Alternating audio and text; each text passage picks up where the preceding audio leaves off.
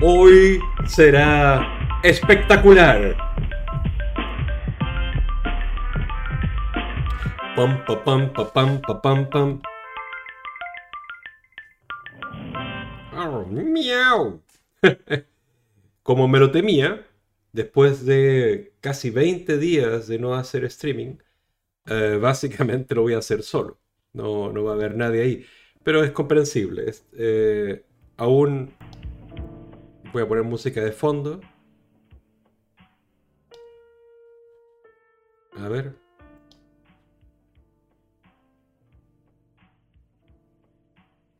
Mm, o quizás no pongo nada, porque mis cascos están funcionando súper mal.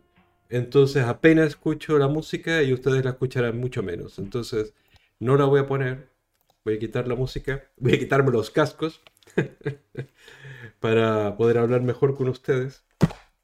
A ver, 12 días sin hacer... No, 12 días, veintitantos días. Quizás, quizás casi un mes. Porque estuve... No, no un mes. Estuve... Mira, ni siquiera me acuerdo hice streaming cuando ahí eh, Leonora, que es mi amiga de México, la cofundadora de Anima Naturalis, visitó España, me visitó acá. Entonces, Oxa Walker Jar Ranger, qué bueno que estés ahí, gracias por estar ahí. Que ya iba a ser eh, un streaming de, monólogo solitario. Ah, decía que, que, no, perdí la cuenta cuántos días no he hecho streaming, creo que han sido más de 20, ¿no? al menos dos semanas, tres semanas, fácil, a Spanish Omelette. Gracias por estar ahí. sí, no, no, no, no me preocupa. O sea, básicamente hoy pensé que iba a ser un streaming con poquitas personas, quizás ninguna, pero al menos eres para tomar la carrerilla, ¿no? Y es posible, como estaba hablando con, con Aida, que desde el lunes comienza a ser eh, este mismo horario, pero desde el canal de Anima Naturalis, en lugar de, de seguir con este canal Ah, de, panchístico. No lo voy a cerrar, pero probablemente haga un día a la semana aquí, otro día a la semana eh, eh, en el de Anima Naturales y tal. Pero no lo tengo muy claro, porque es una cuestión de tiempo también. Pensé que este año iba a haber mucho más tiempo que el año pasado, pero me, me he equivocado. Tenemos mucho más que hacer, tenemos mucho más trabajo. Pero decidimos que una prioridad para nosotros iba a seguir siendo Twitch y mm, tanto el canal de Anima Naturales, que va a ser los miércoles, como, como este. Y, bueno, también lo, lo, que hace Aida, que Aida, como han visto, es mucho más completa en su streaming. Eh, juega y habla de otros temas, aunque siempre la primera hora es animales, ¿no? bueno, y, y, lo que decía que yo perdí la cuenta, pero fácil fueron veintitantos días, porque eh, estoy seguro que hubo 15 días de la visita de Leonora que no hice streaming por alguna razón, de que no se coincidió, eh, hicimos ese streaming juntos en el canal de Anima Naturalis y por mostrar fotos que se veía desnudez humana, eh, nos cancelaron, nos cerraron el canal por, por unos días. Eh, ese lunes creo que estuvimos en Madrid, entonces no hicimos streaming. Y este lunes pasado me sentía enfermo porque le estuve rascando los huevos al león, yo creo, porque estuvimos viajando mucho, fuimos a lugares muy fríos, ah, fuimos a Madrid, que es la cuna de, la maldad, y entonces es muy probable que me haya contagiado de, Omicron, que levecito, es como una gripe pesada, pero ya. Y estuve tres días bastante malos, que fueron lunes, martes y miércoles.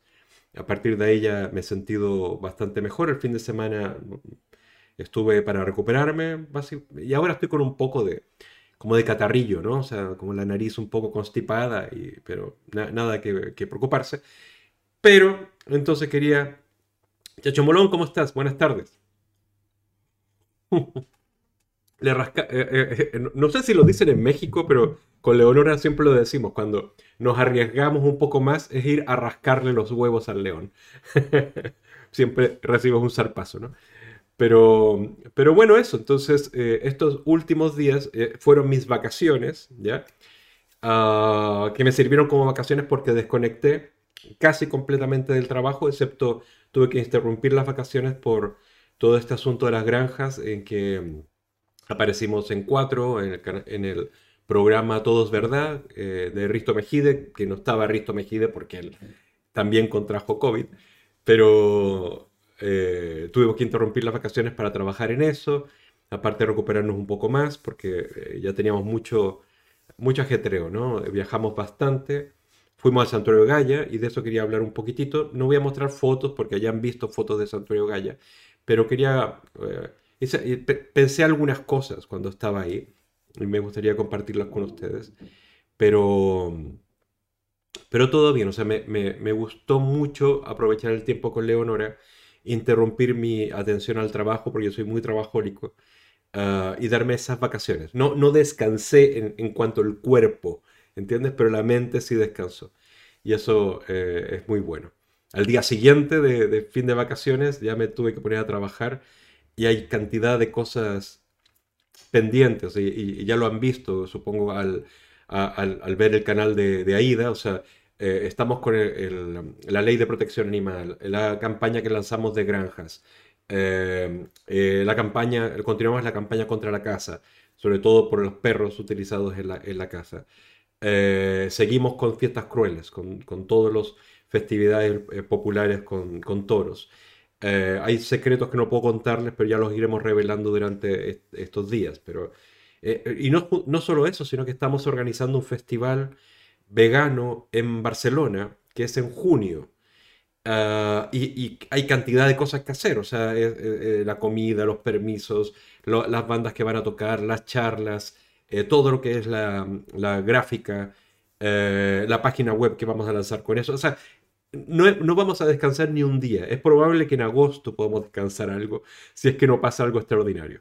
¿ya? Uh, hay fechas que no puedo revelar tampoco que van a ser importantes en los próximos meses porque tienen que ver con la actividad. Y eso, mira, hoy, lunes, empecé a revisar también mi cuenta de correo uh, y todos los correos que tengo pendientes del Eurogroup, de, de, lo que estamos trabajando a nivel europeo, no sé, fácil cincuenta y tantos correos que tengo que leer, revisar, organizar y el miércoles tenemos reunión en Anima Naturalis para ver qué hacemos, porque eh, es mucho trabajo. Eh, todos ustedes saben que, que en Anima Natural somos poquitos, somos cuatro en la oficina, tenemos muchos voluntarios, pero somos cuatro en la oficina y tenemos que eh, decidir por qué caminos tomar, porque es mucho trabajo, mucho trabajo. Vegan Queen, ¿cómo estás? ¿Cómo estás? Gracias por estar ahí. Yo también los echaba de menos, pero yo quería abrir la semana pasada streaming, pero no me sentía bien.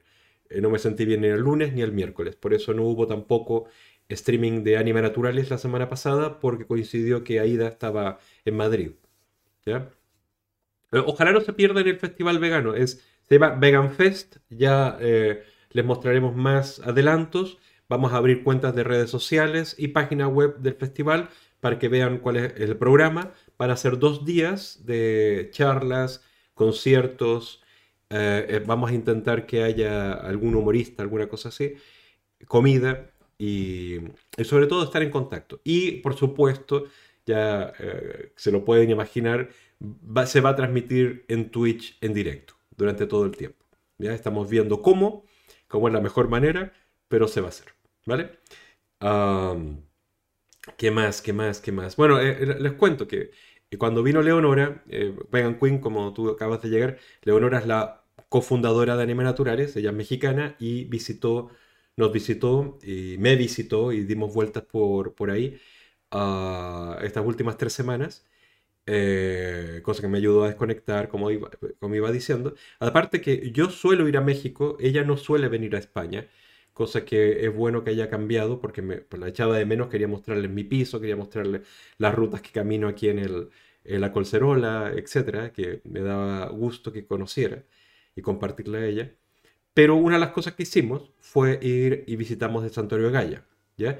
Y, en, el santuario, por supuesto, estuvimos con Ismael. Ismael, como algunos de ustedes saben, era coordinador de Anima Naturalis en, en Baleares. Aunque él es andaluz, eh, vivía en Baleares, en, en, Palma, y fue nuestro coordinador ahí. Entonces, básicamente, si no hubiera habido Anima Naturalis, no hubiera existido el proyecto Santuario Gaia, por, por así decirlo, como, como genealogías, ¿no? De, de, de, dónde vienen los, eh, uh, los movimientos y tal. Pero, pero esa no era mi reflexión con, con, con Ismael. Eh, eh, eh, la reflexión fue que nos encontramos ahí, nos sacamos una foto. Y, mm, y, creo que la foto anterior que teníamos juntos era como hace 10, 15 años atrás. Es decir, hemos cambiado mucho físicamente. Nos hemos hecho más viejos, por así decirlo. Ha pasado el tiempo y se nota. Eh, entonces también nos hizo pensar de estos proyectos que, que nos apasionan tanto, Anima Natural y Santorio de y otros, eh, cuando ya no estemos aquí, y no digo cuando estemos muertos, sino cuando estemos más viejos, no, tan creativos, no con tanta energía, eh, ¿cuál es la, ¿quiénes tomarán el proyecto? ¿Entiendes? ¿Quiénes van a ser esas otras personas que tomen el proyecto? Tanto estos que estamos hablando como otros, ¿no? Y, empecé a pensar cuando ya volvíamos a casa y, estos días, que mm, me pregunté cómo han hecho otras organizaciones, o sea, como PETA eh, en Estados Unidos, o Mercy for Animals en Estados Unidos, o Compassion in World Farming, ah, o, u otras grandes, ¿no? International eh, Human Society en Estados Unidos, etc. Eh, o Farm Sanctuary, que fue el primer gran santuario de animales en Estados Unidos. Entonces, ¿cómo lo han hecho? Entonces empecé a revisar y la verdad es que hasta el día de hoy, la mayoría de esas organizaciones están siendo dirigidas por sus fundadores. Aún el día de hoy. Ah, es decir, cuesta mucho esto de entregarle el proyecto a otra persona. ¿ya? De hecho, conozco más de cerca el proyecto de PETA, de, PETA, People for Ethical Treatment of Animals, porque trabajé ahí. Y lo fundaron dos personas, eh, Ingrid Newkirk y una persona que se me olvidó el nombre, pero de apellido Pacheco. A ver si puedo encontrar. Es que normalmente cuando hago streaming. Eh, eh, se va muy lento el internet y tal. Eh, Alex Pacheco. Alex Pacheco. Alex Pacheco era, el otro cofundador de, de PETA Ah, y, él se retiró muy temprano, Peta. O sea, Peta no tenía los primeros 10 años de vida y se retiró, ¿ya? Por razones de, caminos de vida, ¿ya? Eh, Ingrid era mucho más firme, tenía una visión muy firme y él fue incapaz de acompañarla en eso, entonces se retiró y fundó otra cosa, ¿no? Pero sigue siendo Ingrid la que lo dirige. Ah, y cada vez que abre una nueva sede en Asia, en Inglaterra, en Alemania, siempre pone a una persona muy amiga, muy cercana, que trabajó con ella o ha trabajado con ella en, em, en Estados Unidos. ¿vale? Entonces tampoco ha sido así como contratar profesionalmente a otras personas, sino gente que conozco, gente que ha ganado mi confianza. Creo que la única excepción que conozco de algo más como profesional es que el fundador de Mercy for Animals, que es un chico que se me fue también el nombre, pero él decidió que no era su camino seguir trabajando eh, en esta manera por los animales y quería dedicarse a otra cosa. Em, y este chico se retiró. Sigue siendo parte del, del, eh, del de la, del board, ¿no? del patronato, por así decirlo, de Mercy for Animals, pero contrataron a una persona que había sido eh, un cargo dirigente en Compassion and World Farming eh, y la contrataron. Y ahora es la directora de Mercy for Animals en Estados Unidos. Pero es la única persona que se me viene a la cabeza, aparte de, de, de Human Society, que Human Society nació como un proyecto profesional no como una organización fundada por unas personas, sino fue, fue un conglomerado de organizaciones pequeñas que cambiaron de nombre y se transformaron en solo una organización que se llamaba Human Society. Entonces es diferente la aproximación. Siempre se contrató al director, nunca fue uno de los fundadores. Ah, pero entonces se me revela como, como difícil eh, este, esta, evolución, esta evolución. Oh, y perdón, que Buenas tardes, Jem, no te, había visto. Ah, gracias por estar ahí. Y Esteban Ace, qué, bueno que estás ahí. Eh, eh, Jem dice, pero cuesta ceder el testigo porque hay personas dispuestas a asumir la responsabilidad o por miedo, miedo al proyecto vaya a otra dirección. Es que mira, em, normalmente cómo funcionan las organizaciones y por eso las más profesionales se transforman en fundaciones, en el caso de España, es que el, em, el mantener eh, la dirección, o más bien el cumplimiento de la misión, los propósitos, los valores, eh, la visión, la misión de la organización, recae no en el director, sino en el patronato. ¿ya? En Estados Unidos se le llama board, el, board de directores, la mesa de dirección, por así decirlo. Ahí recae la responsabilidad de continuar eh, los objetivos de la organización. Y quien está dirigiendo en ese momento ah, tiene que simplemente indicar para dónde va en esas circunstancias específicas, pero siempre de acuerdo a la visión, ah, eh, la misión y los valores de, de, la organización. ¿vale? Así debiera ser. El problema es que la mayoría de las organizaciones, incluso las muy profesionales, no confían en otras personas que no conozco desde el origen. Eh, miren el caso de, de, igualdad animal, por ejemplo. Eh, tres, o sea, la directora, el director de comunicaciones internacional y el, director de investigaciones son los tres fundadores. Eh, en España no tienen director y ni directora en este momento. Sin embargo, uno de los fundadores está viviendo en España y es muy raro que no asuma esa responsabilidad, que sería lo obvio. Supongo que no la quiere o eh, X, ¿no?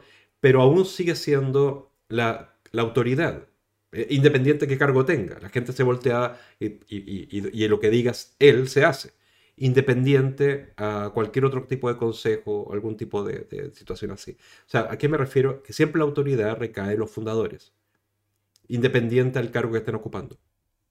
Cosa que me pareció poco profesional por una parte y, me exige a mí personalmente buscar las maneras de estructura más sana para que, eso sea muy natural. Aida eh, no es fundadora de Anima Naturalis, pero es como si lo fuera porque lleva casi 17 años en la organización, ¿ya? de una organización de 19 años. O sea, ¿me, entiendes? Es, es, como si lo fuera. ¿ya? Pero ¿cuál es el, el, relevo, el siguiente? No, no, es un run run que tengo en la cabeza y tenemos todos en la cabeza. Jem dice, yo también me he preguntado últimamente sobre esa cuestión, concretamente con respecto al santuario de Gaia. Eh, sí, eh, ellos también lo están pensando, pero eh, es muy temprano, o sea, a ellos les queda 10, 15 o 20 años más de fuerza en el cuerpo. Y, y va a haber relevo porque tienen un grupo de empleados, creo que son como 20 personas que están contratadas en, en Santuario de Gaya, puedo equivocarme, pero alrededor de 10, 15, 20, no sé por ahí, en diferentes cargos, pero es muy normal que si alguien lleva contigo mucho tiempo, gana tu confianza y, y, el relevo lógico. Ah, eso ha pasado con otras organizaciones también. Yasmina, ¿cómo estás? Mira, ¿cómo, cómo, cómo sigues? ¿Cómo sigues? Qué bueno que estás ahí. Eh, Jem dice, es que veo muy difícil encontrar lo que llamo ese tipo de personas que son una entre un millón dispuestos a dedicar su vida a los animales. Es que mira, es posible, pero normalmente cómo funciona, y a ver, no estoy diciendo que sea la, sea la solución, pero normalmente cómo funciona es que alguien que haya trabajado en alguna organización como Anima Naturalis, por ejemplo, eh, o haya sido voluntario en una organización como Anima Naturalis durante un tiempo importante, que haya tenido unas responsabilidades, tiene un know-how, conoce a ciertas personas, el siguiente trabajo sea en una organización donde le puedan pagar por hacer eso. Mira, por ejemplo, Cristina Rodrigo, que es la actual directora de Proveg en España. Ella fue voluntaria y, tuvo una cargo de responsabilidad dentro de Anima Naturalis durante algunos años. Y a partir de ahí, cuando dejó Anima Naturalis, buscó trabajo, mandó currículum, consiguió el trabajo de directora de Provec en España. Sergio García, el que ahora es director de, la Dirección General de Derechos para los Animales. Tofu con piña, no te olvidábamos, gracias por ser anfitriona. Eh, él fue coordinador de Madrid de Anima Naturalis y después de eso se dedicó a política, pero con todos los contactos que había hecho durante su periodo de Anima Naturalis con el mundo del activismo local en Madrid y ahora está con ese cargo. es, decir, hay muchos, muchos trabajos posibles en otras organizaciones más grandes, con, recursos que uno puede adquirir cuando da ese brinco, ¿no? Y a la vez, si eh, Anima Naturalis u otra organización, mira, por ejemplo, em, Igualdad Animal, como estábamos hablando antes, contrató a Silvia Barquero como directora, que era la presidenta de PACMA. Entonces, eh, fue como una grúa, ¿no? Sacó a, la, presidenta de Pacma y la, puso como directora de su organización. No funcionó. Entonces, eh, ya, no está como directora ahí. Ah, antes fue Amanda Romero, la directora de, Igualdad Animal. Y ahora Amanda Romero es concejala en, la ciudad de Madrid. O sea, eh, eh, cuando las personas se dedican, no solamente como voluntarios, sino también pagado, pero a veces como voluntaria, por mucho tiempo, empieza a generar un know-how, sabe cómo funcionan esas cosas, sabes las leyes, sabes cómo, cómo acceder a ciertas cosas y además te empiezan a conocer, porque empiezas a ver rostros y empiezas a, tejer una red de contactos. Y eso te hace valioso para cualquier organización, para, cualquier eh, organización de este movimiento. Entonces es... Em, doy otro ejemplo, Jem. Doy otro, otro, otro ejemplo. Eh, cuando montamos la coalición Infocircus, que fueron eh, FADA, Anima Naturalis, Born Free, eh, ANDA, uh, ¿quién es más? Primadomus, y otra, organización, se me fue, espero que no se enojen. tratamos de buscar una persona que coordinara la campaña con un sueldo, un sueldo bajo, pero con un sueldo. Eh, todos poníamos dinero, todas las organizaciones poníamos dinero para pagar a una persona para llevar ese proyecto. Entonces pidimos currículums, encontramos currículums, la gente mandó currículums y llegó una persona que nadie conocía, pero su currículum era bueno, que se llama Marta Merchan. Marta Merchan trabajó en este proyecto durante cuatro años, consiguiendo cosas fantásticas, y mientras las conseguía, empezó a hacer contactos. Empezó a conocer a los políticos, empezó a conocer a otras organizaciones. Otras organizaciones la conocieron a ella. Y en este momento, ella es la directora de Prima Domus en España. Porque ganó la confianza y, ganó además eh, la admiración por, la calidad de su trabajo. Es alguien que mandó un currículum, no alguien que venía del movimiento ni venía recomendado. Entonces, esas cosas suceden. y si haces un buen trabajo y te lo tomas en serio, de manera profesional, por supuesto que destacas. La mayoría de las personas que son voluntarias lo hacen como hobby. Y no, lo digo mal, como algo malo, pero eh, invierten parcialmente el tiempo que tienen libre en, esto que es el activismo, pero hay otras personas que se toman como una profesión o se lo toman profesionalmente. Y esos son los que destacan. Entonces no es una entre un millón, es una entre algunos miles algunos centenares. entonces, entonces eh, se encuentra, se encuentra. Eh, pero ¿es complicado? Sí. Pero más complicado generar una estructura que admita una persona buena, una persona profesional, que no sea el director, eh, perdón, el fundador, o los, los, fundadores o la fundadora. ¿ya? Y eso va a ser así realidad en Gaia, en, el hogar, en, en, todas las organizaciones que hayan nacido con la pasión de unos fundadores, que, que en algún momento tienen que ceder la llama ceder la antorcha a otra persona. Eso va a ser así. Entonces el desafío es generar una estructura que lo admita. Una estructura de control, de valores, de misión, de visión, suficientemente enraizada para que no importa quién esté al volante, sigamos hacia el mismo lugar. Más o menos dicho de esa manera. Eh, José Volcan Rangers, ¿estás cansado de la tarea que realizas? No, no estoy cansado. Pero noto claramente que por la edad tengo menos energía. ¿Entiendes? Es, diferente no eh, a estar cansado. Es como ah, antes, es, como, como trotar y como correr. Antes, eh, qué sé yo, podía eh, correr una maratón sin cansarme y, ya estaba con los amigos con energía y, tal. Ahora corro una maratón y tengo que dormir una siesta. por, por así decirlo. Entonces es, no es que esté cansado, pero es evidente que en algún momento estaré cansado. O sea, yo veo a mi padre, por ejemplo. Mi padre tiene 25 años más que yo. Y mi padre sigue trabajando y sigue a cargo de algunos proyectos de la, de, la oficina que tenemos, una empresa que tenemos familiar, ¿no? Eh, y él se da cuenta que ya no puede ser creativo como antes, ya no puede eh, trabajar tantas horas como trabajaba antes, ya, ya ya tiene que invertir más horas para conseguir menos eh, cosas. Y es natural. Tiene 76 años, 75 años, perdón. 75 años. Ah, es natural. Es natural. Y en, ese, en esa situación, todos vamos a llegar. Entonces, por eso, eh, mira, y, tomando ese mismo paralelo, la oficina, la empresa familiar que tenemos en Chile, no estaba diseñada, ni está diseñada en este momento para asumir una dirección que no sea una persona de la familia. Y, un poco el mismo paralelo con una organización que solo dependa de sus fundadores. Una empresa que solo dependa de algo de la familia. Cuando ya no hay alguien de la familia para, o, alguien de la familia no es muy bueno, esa empresa desaparece. Que es lo, creo que lo que va a pasar con la empresa familiar que tenemos en Chile. No, no, me gustaría que eso pasara con Anima Naturalis ni con otras organizaciones que hacen muy bien por los animales. Pero entonces es una cosa como de estructura, de, de, pensarlo bien.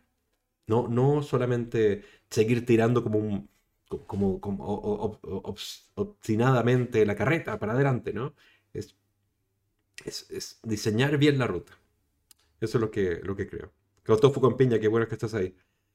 Toca texto, ¿cómo estás? ¿Cómo estás? Y, a ver, eh, sí he descansado mentalmente durante el tiempo que estuve con Leonora, descansé porque desconecté. Físicamente no descansé, porque estuvimos del tingo al tango. Pero como me dio, creo, me dio COVID, eh, no, no me hice em, test porque fui a la farmacia a comprar uno y estaban agotados, entonces no insistí y dije, sí, si esto es COVID, es COVID, y si es una gripe, es una gripe, pero eh, es el mismo proceso. Y fueron tres o cuatro días malos y después ya bien. Entonces estoy, estoy como todavía como con un poco de constipado, pero estoy bien. Entonces, esta semana que he estado como de recuperación, he recuperado el cuerpo. O sea, he descansado, he descansado físicamente. Entonces está, muy bien. Esteban Ace dice, es cierto, yo conozco varias personas que se han tomado como profesión, pero no es fácil. Exacto, no es fácil, sobre todo tú lo dices en, la realidad colombiana, que aún es menos fácil. Aquí en España, hace 10 años, por ejemplo, 10 años, o hace 14 años, era, fantasioso pensar en dedicarse profesionalmente a los derechos para los animales. Hoy en día es más posible, es más probable. Eh, eh, las organizaciones hemos crecido, no hemos complejizado, eh, nosotros hemos crecido también profesionalmente y, muchas de nosotras, muchas de las organizaciones como, como Anima Naturalis están funcionando profesionalmente. O sea, como digo, nosotros tenemos cuatro empleados. O sea, somos cuatro empleados. Eh, Pacma, Igualdad Animal, FADA, igual, eh, eh, Santiago de Gaia, tienen más recursos que nosotros, tienen más empleados que nosotros. Entonces hacen más trabajo, en teoría. Cada vez hay más organizaciones como estas que número, que pueden dedicar recursos para profesionalizar a su staff y eso nos permite llegar más lejos y trabajar más arduo y más horas ininterrumpidamente. Y entonces eso no, realidad, eso, eso no era así en absoluto hace 10 años y hace 14. Entonces por eso es más complicado eh, en Colombia, eh, Esteban más que en España en este momento, pero dale tiempo, dale tiempo. Eh, eh, perdón, México. Colombia está en este momento sacudido, pero espera un poco, espera un poco. E, ese, este, ese momento siempre va a llegar, sobre todo si eres consistente y paciente. Consistente con el trabajo y paciente porque el camino es largo. Nosotros, nosotros demoramos fácil 15 años o 14 años antes de tener los recursos suficientes para tener una persona pagada a medio tiempo. Nos tardamos mucho más que la mayoría de las organizaciones. Pero bueno. Ah, Chia Frías, ¿cómo estás? Qué bueno, qué, bueno verte, qué bueno estar, que estés ahí. Yo, yo, mira, ahora son 15 más o menos personas que están aquí. Ya no me siento tan solito, porque yo pensaba que iba a empezar a, hacer este streaming, iba a conversar con ustedes, pero ah, como me he ausentado tanto, pensé que no iba a haber nadie. Y, no los culpo, no los culpo. Eh, Yasmin, así, eh, eh, COVID y agotamiento por viajar, caminar, etcétera, etcétera. y gracias a ti que nos acompañaste varios días. Esteban Ace dice, yo ahora estoy 50% de tiempo dedicado al activismo, pero la verdad es que no me veo dando el, salto al 100%, sobre todo por temas económicos y me da miedo también eh, quemarme y terminar dejándolo. Es verdad, es verdad. El, miedo de quemarse eh, si te puedo dar como un consejo, es que escojas bien tus batallas, ¿ya? Porque cada cosa que veas es una batalla, ¿ya? Eh, te puedo enumerar todas las miles de cosas que estamos involucrados ahora con Anima Naturales, pero somos una organización, o sea, tenemos más gente. Pero cuando eh, miras para todas partes y siempre hay maldad, siempre hay crueldad, por supuesto, y tú no puedes hacer nada para evitarlo todo eso, te agotas. Pero si escoges tu proyecto, en el fondo, en lugar de decir voy a trabajar para salvar a los animales, dices voy a trabajar por esta campaña, por este tema, con esta estrategia, esta táctica, estos objetivos durante este tiempo y vas avanzando en esa, en esa campaña. Es más difícil que te quemes, porque en el fondo te, planteas un objetivo, no 30.000 objetivos. Es un consejo, así se profesionaliza el trabajo, se racio, raciona o eh, raciona sería la palabra, o racionaliza el, el tiempo. O sea, tienes poco tiempo, es un recurso importante, entonces tienes que racionarlo de la mejor manera para conseguir mejores objetivos. Eso por un lado. Y una vez cuando tienes un proyecto, una campaña específica, tienes que buscar recursos. Y esos recursos pueden venir de gente que eh, quiere ser parte de ese proyecto, O de organizaciones internacionales que tienen más recursos y quieren que se haga algo en Colombia, pero, pero no necesariamente tienen personal en Colombia para hacerlo. Entonces, si, eres específico, es más posible que consiga esos recursos. por ejemplo, Anima Naturalis en Bogotá consiguió unos, unas donaciones de unas personas de Holanda, me parece, no estoy completamente seguro, para una campaña que era eh, básicamente asistir a los perros con los cuales eh, los inmigrantes que van desde Venezuela y cruzan Colombia para buscar una mejor vida, eh, estos, estos, estos migrantes son acompañados normalmente con perros y en los puestos que hay como solidarios de ayuda con comidas, eh, salud, etcétera, albergues, para estos migrantes, no había la asistencia para los perros de los migrantes, tanto veterinario como, como comida, etcétera. Y se consiguió unos recursos en Europa para financiar una campaña que asistía a, a, estos migrantes, que, se, que se, ya, se, me olvidó el nombre, pero algo así como caninantes, algo así, se me olvidó el nombre, perdónenme porque estoy mal de mi cabeza. Pero, pero a eso me refiero, si escoges un proyecto específico, con un objetivo específico, es más fácil conseguir recursos fuera o, incluso dentro, ¿no? Eh, municipales, eh, eh, estatales, digamos, o de, manos amigas desde fuera del país. Es así, ¿ya? Sobre todo para realidades como la latinoamericana. José Morgan Ranger pregunta cuándo empezó a profesionalizarse Anima Naturalis. Mira, yo diría que fue alrededor del año 2017-18, ah, donde empezamos a pagarnos medio tiempo. en ese momento éramos tres personas y pagar por servicios. ¿Qué significaba esto? Que podíamos buscar trabajos fuera de medio tiempo para poder vivir y dedicar la mitad del día solo a los animales, aparte del fin de semana. Eh, piense que hasta ese momento estas personas que te digo que empezaron a ser pagadas a medio tiempo, llevábamos casi 10 años trabajando gratis. Eh, por los animales, por, en animales naturales. Luego ya pudimos eh, pagar sueldos completos, de, estamos hablando del sueldo mínimo, como creo que con los creo que llegan a mil euros, no, no estoy seguro, no quiero, que Yasmina es una de las personas que está pagada y no quiero decir una cantidad que no sea la real, pero eh, es alrededor de los mil euros, 970, eh, mil euros, no lo revele eh, Yasmina, pero estamos hablando del mínimo, el mínimo legal. Ahí de yo recibimos un poco más, pero que son como 1.200 euros, ¿ya? En este momento siendo que el, convenio de ONGs, el, convenio de tercer sector que existe en España, harían que el sueldo de nuestros empleados debería ser alrededor de 1.200, 1.300 y el de ahí de mío como directores debería ser rondando 1.800, según el convenio. ¿ya? Eh, nosotros siempre tenemos la lógica de tratar de tener un sueldo que nos permita vivir. ¿ya? El resto va para los animales, va, va para pagar los proyectos específicos. entendiendo que también nuestros salarios es parte de esos proyectos, porque, eh, digamos, son horas de trabajo. No es así que estamos ahí eh, viviendo la vida mirando películas mientras, mientras nos pagan, ¿no? Es que estamos diseñando, estamos eh, programando, en mi caso, estamos haciendo lobby político, en el caso de, de AIDA, estamos haciendo mil cosas. Ah, entonces, más o menos eso si responde tu pregunta, José Welcome Ranger. Eh, eh, Esteban dice, igual hay que construirse un poco el, camino, y tiene razón en, que es largo. Es largo, es, es, largo, pero el mundo está mucho más distinto ahora que lo que era hace 10 años. Creo que ahora puede ser más sencillo que hace 10 años. Eh, hay, hay, fondos muy localizados en Europa y en, en Estados Unidos que pueden financiar proyectos interesantes. Sobre todo que tengan que ver con ecología, pero algunos que tengan que ver con animales, sobre todo granjas, sobre todo peces.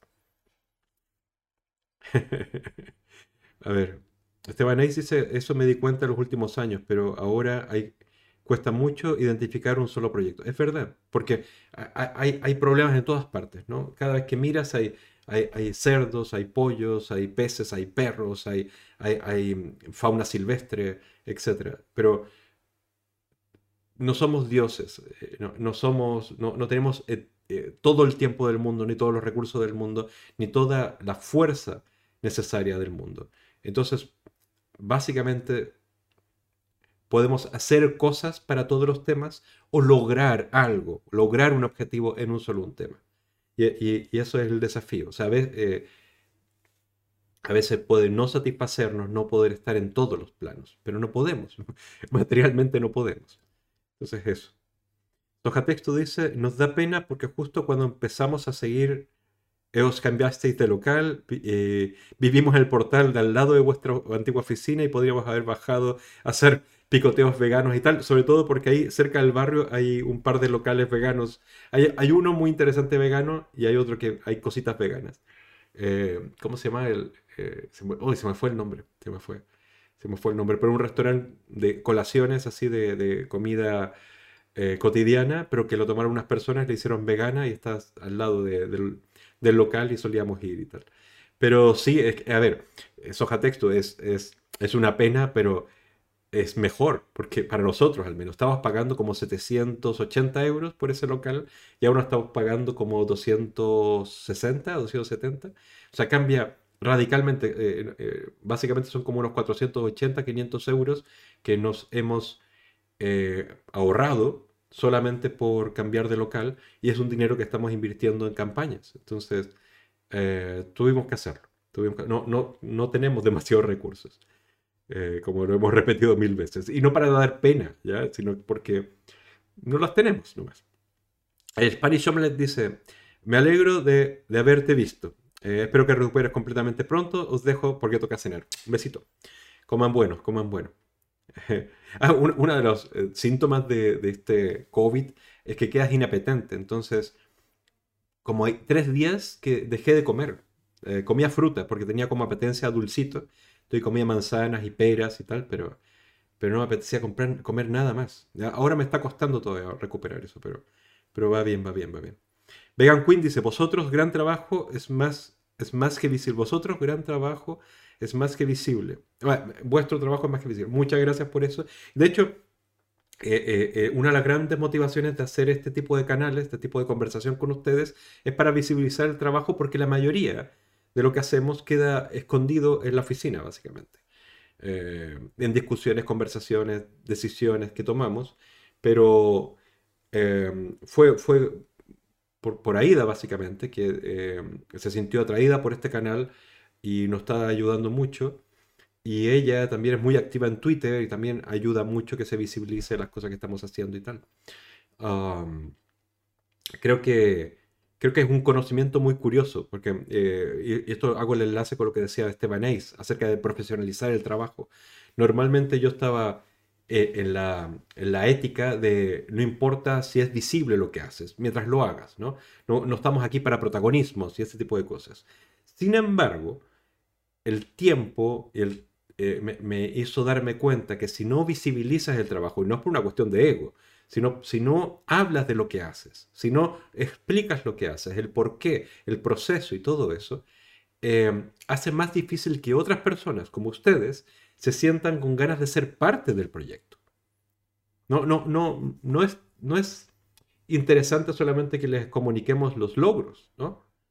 O los fracasos, sino el proceso, porque en el proceso está, está el trabajo, las semillas las ponemos hoy y quizás la cosecha va a ser en 10 años, como ha sucedido con otros temas, en 4, 5, 10 años. Entonces es bueno hacerlos parte de cada paso que damos hacia la dirección que creemos que es la correcta, pero estamos eh, precisamente exponiéndola por transparencia para que nos corrijan, para que nos corrijan si es que nos equivocamos. Eso es lo que, lo que creo. Uh, pa, pa,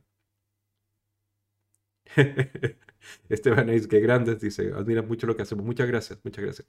Es, em, yo, yo, tengo ganas de poner más atención de lo que está haciendo Anima Naturalis también en Colombia, en, Bogotá, porque confío mucho en Paula y en Kat, pero por algunas razones, por toda la situación que está pasando allá ahora, hemos perdido eh, el continuo de comunicación. voy a tratar de retomarlo para, para, apoyar más las actividades que están haciendo allá.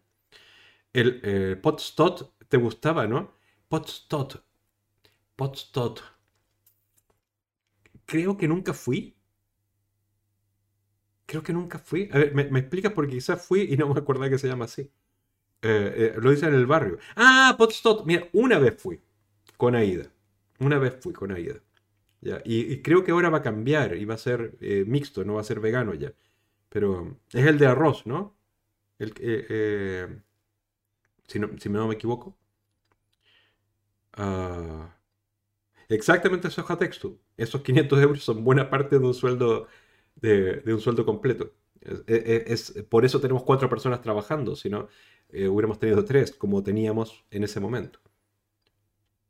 Elena, ¿cómo estás? Buenas tardes.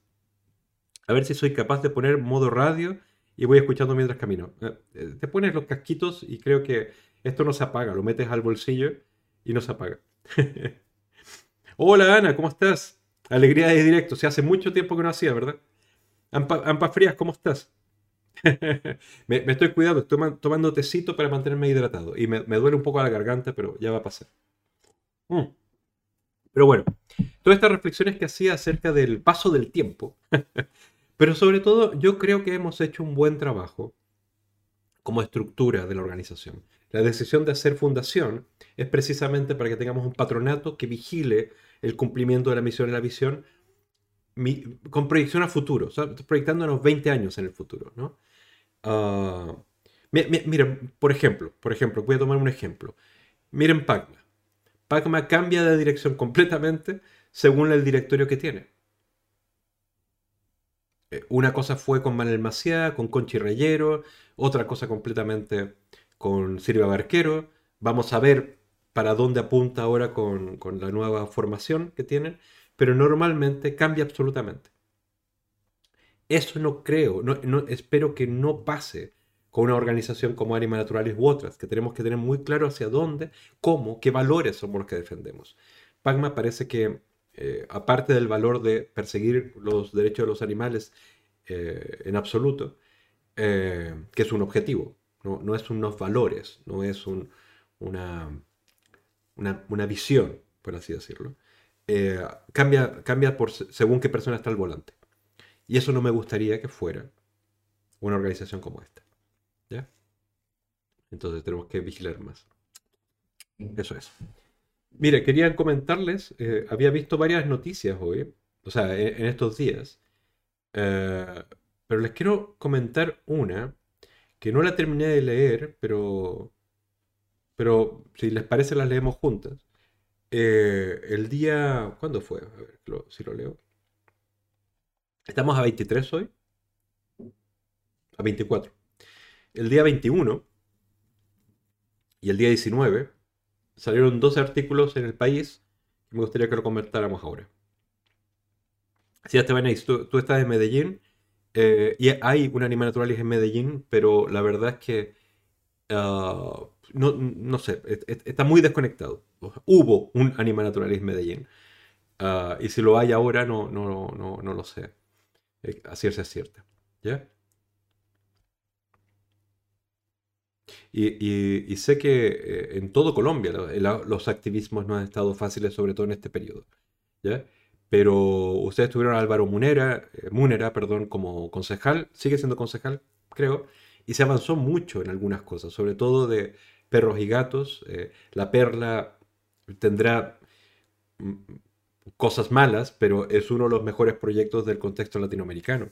Entonces es, es interesante lo que se logró en Medellín en pocos años. Eh, de hecho, fue como el, el punto de admiración mundial durante un periodo de tiempo, sobre todo el primer periodo de Álvaro Munera como concejal. Todavía es concejal, ¿vale? Pero su primer año concejal avanzaron muchas cosas, muchas cosas muy interesantes. Ahora, quién sabe. Bueno, mira, les voy, a, comentar este artículo que, mira, a ver, esto es, ¿ya? Se llama El toro por los cuernos, que es un, análisis que escribe eh, el Antonio Lorca, que es básicamente, por así decirlo, el único periodista taurino relevante vivo. Existen algunos que escriben columnas eh, taurinas por ahí y tal, pero este personaje es como el... Eh, ha escrito libros, eh, da charlas, es gran defensor de, de, la, tauromaquia y también gran crítico de aquellos que debieran defender la tauromaquia. Entonces, leer sus análisis para mí son, son interesantes porque nos señalan los errores dentro de la, de la estrategia taurina y son errores que nos permiten a nosotros aprovecharlos. Ah, entonces dice, los toros en el laberinto del 2022 entre los cambios sociales, el abandono oficial y la apatía del sector. Ah, este artículo ya lo leí, les puedo hacer un resumen para que no lo estamos leyendo así en, en, vivo, pero en, el fondo lo que dice es que eh, hubo una encuesta, que es la que quiero leer ahora, ahora, que la sacó la fundación del BBVA, acerca de cuál es la actual, eh, em, digamos, conciencia animalista de España. ¿ya? ¿Qué, opinan los españoles acerca de su relación con los animales? ¿vale?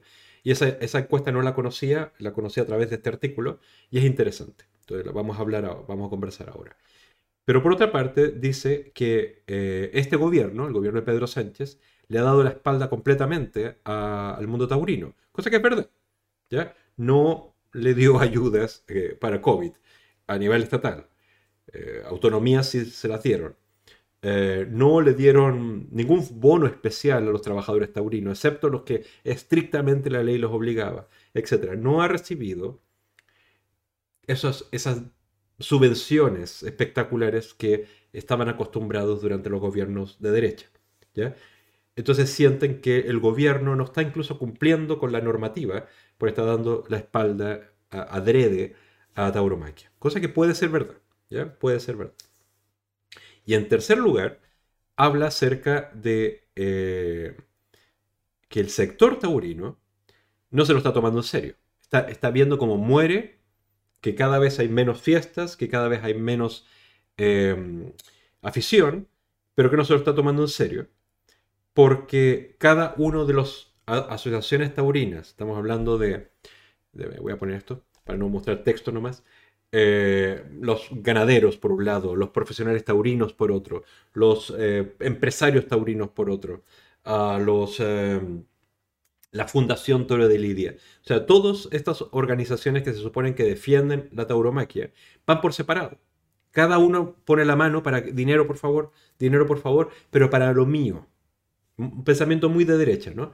Para lo mío, para mi ganadería, para los empresarios que no ganaron dinero eh, eh, no haciendo temporadas, para los trabajadores taurinos que no han ganado dinero porque no hay temporada, para lo mío, para lo mío. Pero cuando todas estas aves rapaces tratan de comer de lo público por separado, en el fondo están comiéndose entre ellos, en lugar de ponerse de acuerdo y decir, ok, vamos a recibir todos juntos un gran dinero y lo repartimos en forma proporcional o X, ¿no?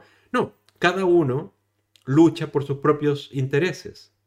Entonces eso deja a la tauromaquia más frágil, Esa es la crítica que hace Antonio Lorca. Cada debate que veo Antonio Lorca se queja de, o sea, dice la tauromaquia se va a acabar, no por los antitaurinos, sino por los propios taurinos, que no tienen la más puta idea de cómo defender esto.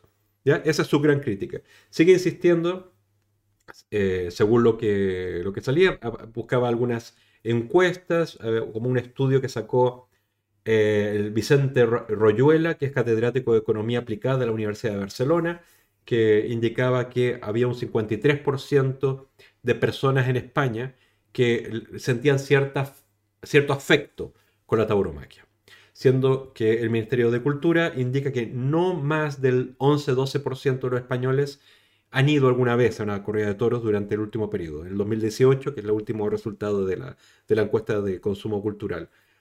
aún ese 11 o 12% son mucha gente, ¿ya? Pero no es relevante como para que haya tanto dinero público que vaya para eso, ¿ya? Ah, entonces habla de, este contexto.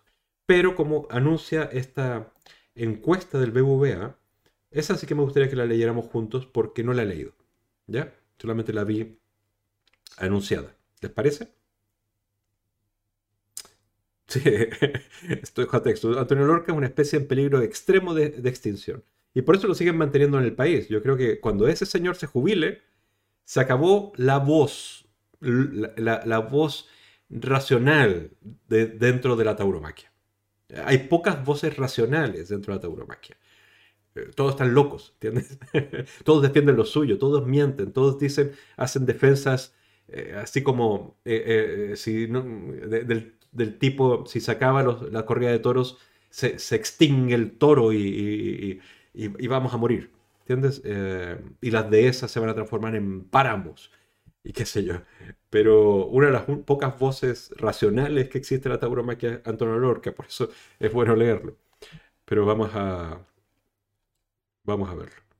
Es posible, Jorge, mira qué bueno que estés ahí, que, en 10 años se acabe la tauromaquia. Es muy probable. Eh, otra, de capote y espada, ¿ya?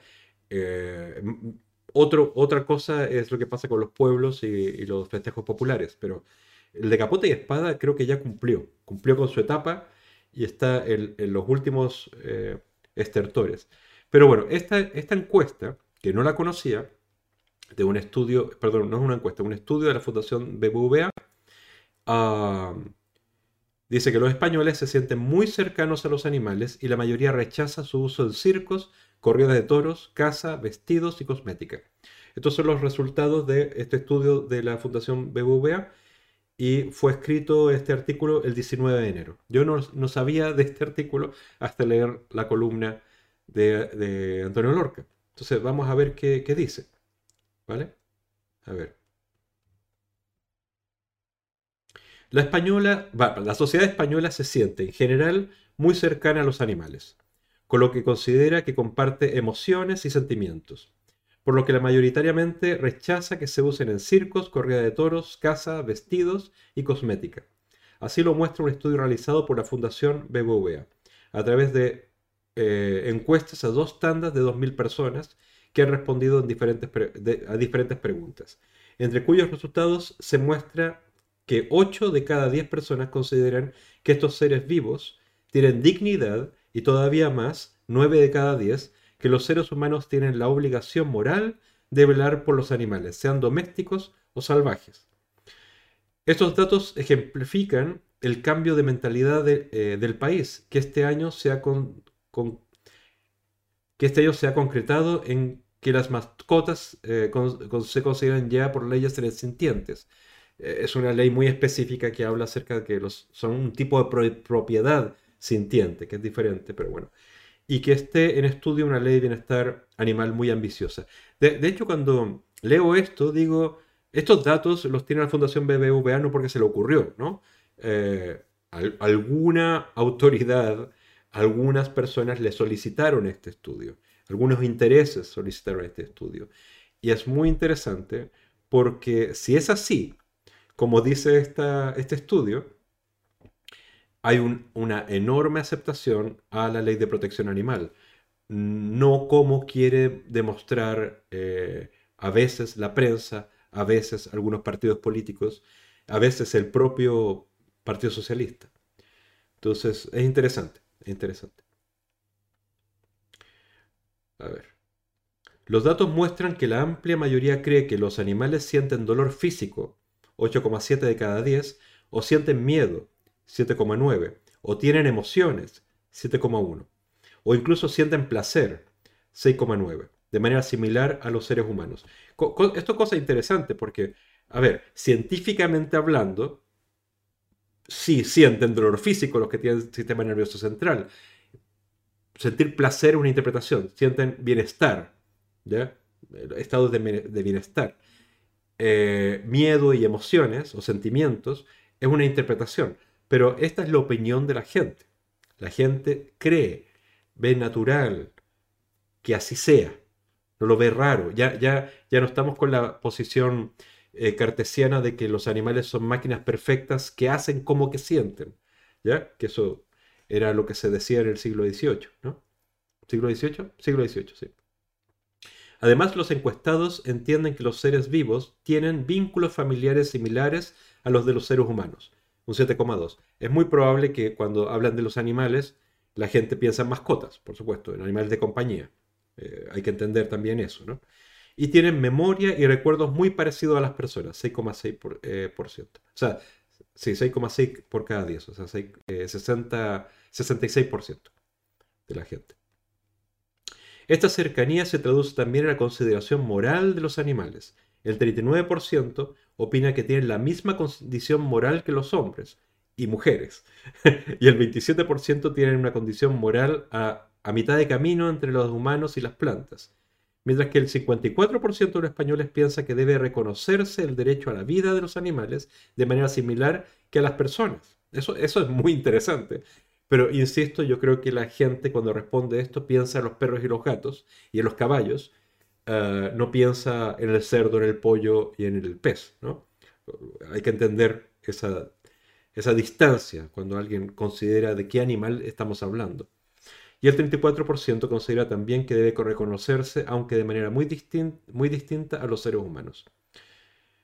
Es interesante, la, sociedad está dividida en que el 44% dice que debe reconocerse a los...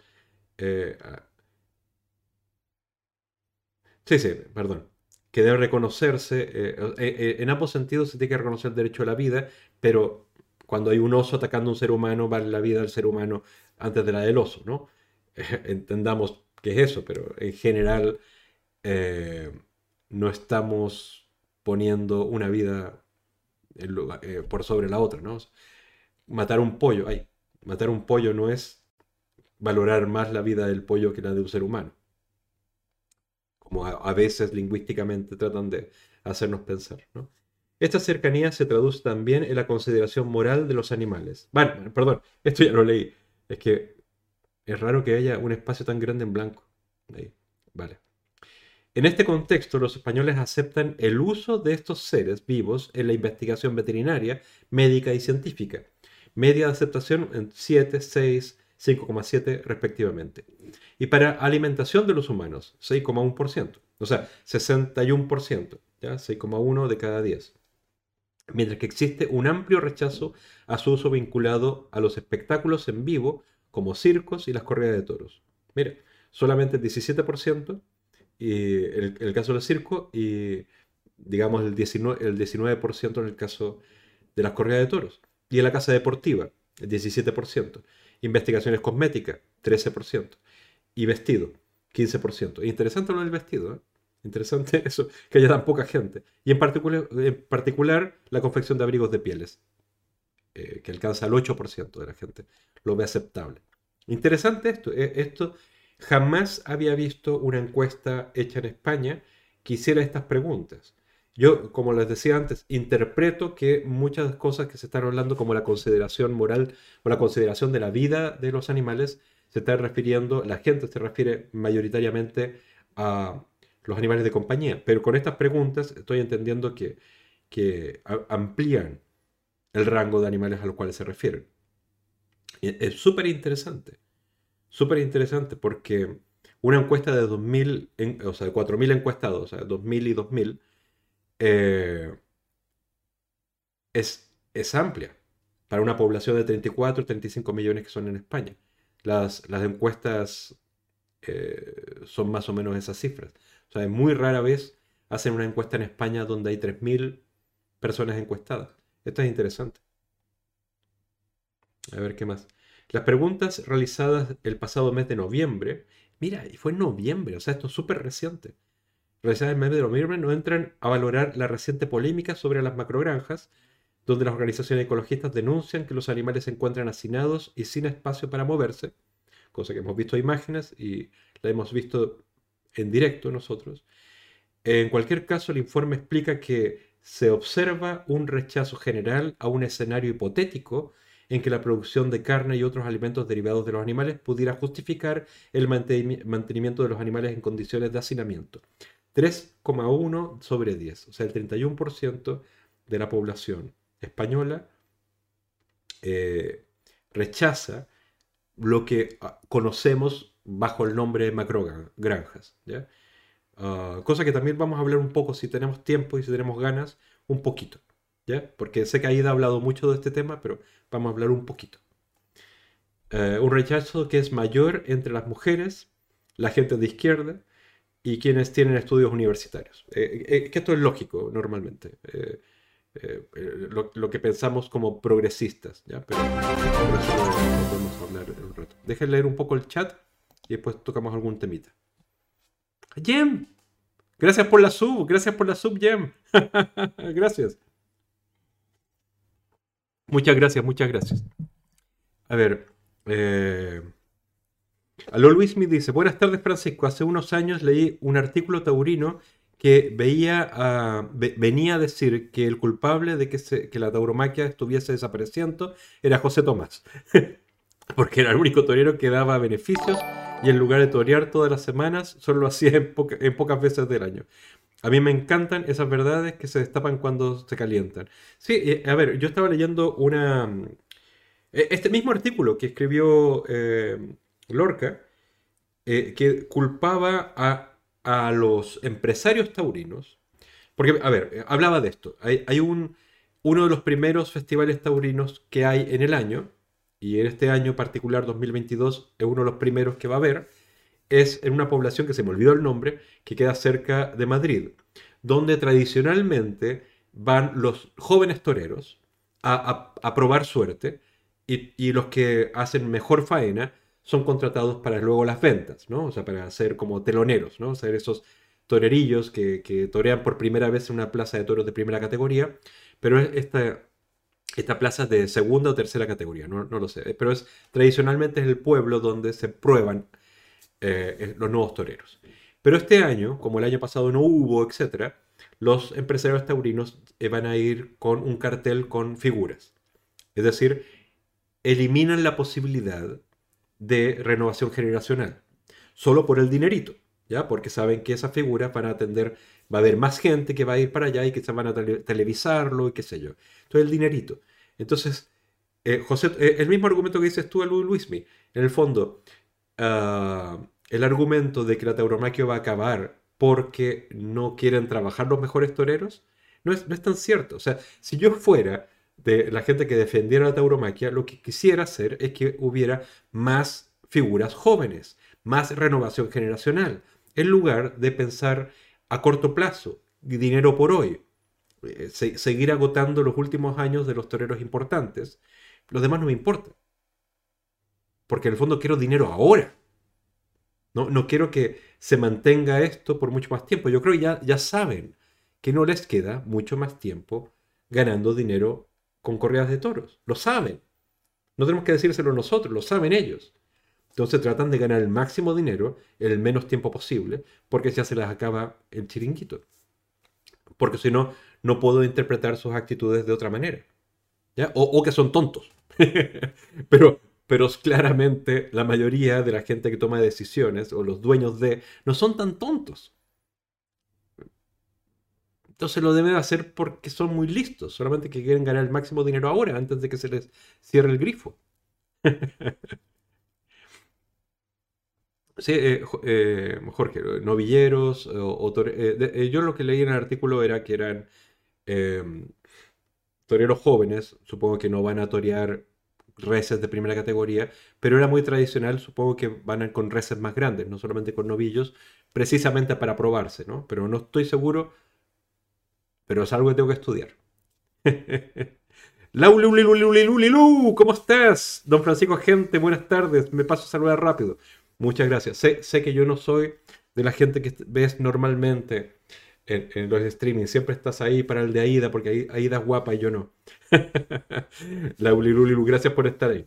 Gracias por estar ahí. Pero em, eso, interesante, interesante artículo eh, de este estudio del BBVA. Se los voy a compartir en el chat por si lo quieren ah, poner por ahí o leerlo con calma. Hay un enlace en ese artículo a el estudio propiamente tal del BBVA, pero me pareció súper interesante. De hecho, voy a tratar de leerlo un poco más y publicaremos algo en Anima Naturalis. Dicho eso, quería ah, comentarles una cosa de, de, de las granjas, ¿ya? Eh, simplemente porque Aida fue entrevistada, fue entrevistada, aquí, en esta, en este periódico que se llama La Marea, que dice, ¿por qué, o sea, ¿por qué podemos imaginar el fin de las macrogranjas, pero no el de toda la ganadería? Entonces es, es como una reflexión acerca de, bueno, básicamente, ¿a qué le llamamos macrogranjas? Porque no existe el término eh, en ningún reglamento ni ninguna ley. Eh, entonces, ¿por qué podemos imaginar el fin de esta cosa más horrible? Sin embargo, no podemos eh, imaginar el fin de, de, las granjas en su totalidad. Granjas, llamémosle, de intensivas. Y algo que puso Aida, para ver si encuentro su cita, está por acá abajo. Aquí está. Aida Gascón, directora de, ah, perdón, en España de la Organización Animal Naturalis, tampoco ve posible el día de hoy erradicar la ganadería tiene que haber un periodo de transición, igual que está ocurriendo con el tabaco. Creo que viviremos un proceso similar. Antes fumar estaba bien visto y existía libertad absoluta para su consumo. Con la carne poco a poco se irá regulando y dejando de recomendar su consumo y cada vez se, irá encareciendo, vaticina. Eh, cree que comer mucha carne se empezará a ver ah, como algo irresponsable, por lo que la gente aceptará precios más altos y justos por la carne. Esto, es interesante, no fue el único que dijo, yo les voy a completar algunas cosas más que dijo, pero eh, en la polémica de, de las macrogranjas, el argumento que estamos usando desde Anima Naturalis es que, o sea, el argumento e, es, la realidad. Primero, no existe tal cosa como una macro, macrogranja en cuanto a concepto legal. En España no existe. ¿ya? En otros lugares eh, hay un rango de cantidad de animales que hay en una granja para ser considerado macro o, familiar. ¿ya? Y la medida que se toma en otros lugares es alrededor de 700 cabezas, tanto de cerdos como de vacas. 700. Eh, una ganadería de cerdos estándar, eh, intensiva, en Cataluña al menos, tiene al menos 1000 cerdos. Es decir, todas esas ganaderías deberían ser consideradas macro. ¿Ya? Eh, eh, con esa terminología que no existe, no existe legalmente.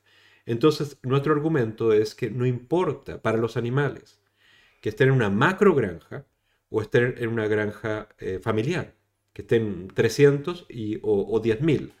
da lo mismo, porque son las mismas condiciones en que están. Legalmente, los estándares de bienestar animal eh, las, regulaciones europeas y españolas afectan tanto al animal en la macrogranja como en la familiar. Entonces, lo que postulamos es acabar con la eh, eh, ganadería intensiva. Y, digamos en la extensiva, que se encarezca el consumo, etcétera, etcétera. La producción y el consumo, por supuesto, que sea, se disminuya. Y a la larga, se fomente también las alternativas, las alternativas a los animales. Y, es un gran camino para que los animales dejen ser usados como, como comida. ¿ya? Pero empecemos por acabar con aquella forma cruel, intensamente cruel, que es la ganadería intensiva. ¿vale? ese es el contexto. Ahora, eh, en, nuestro análisis, porque como saben, y ya lo anunciamos en, el canal de Anima Naturalis y también el de AIDA. Eh, yo, yo, hasta el momento no sé si se dejó algunas cosas bajo, fuera del tintero, pero estamos haciendo una campaña contra las granjas intensivas que tuvimos que adelantar por este programa de televisión que, que, aparecimos.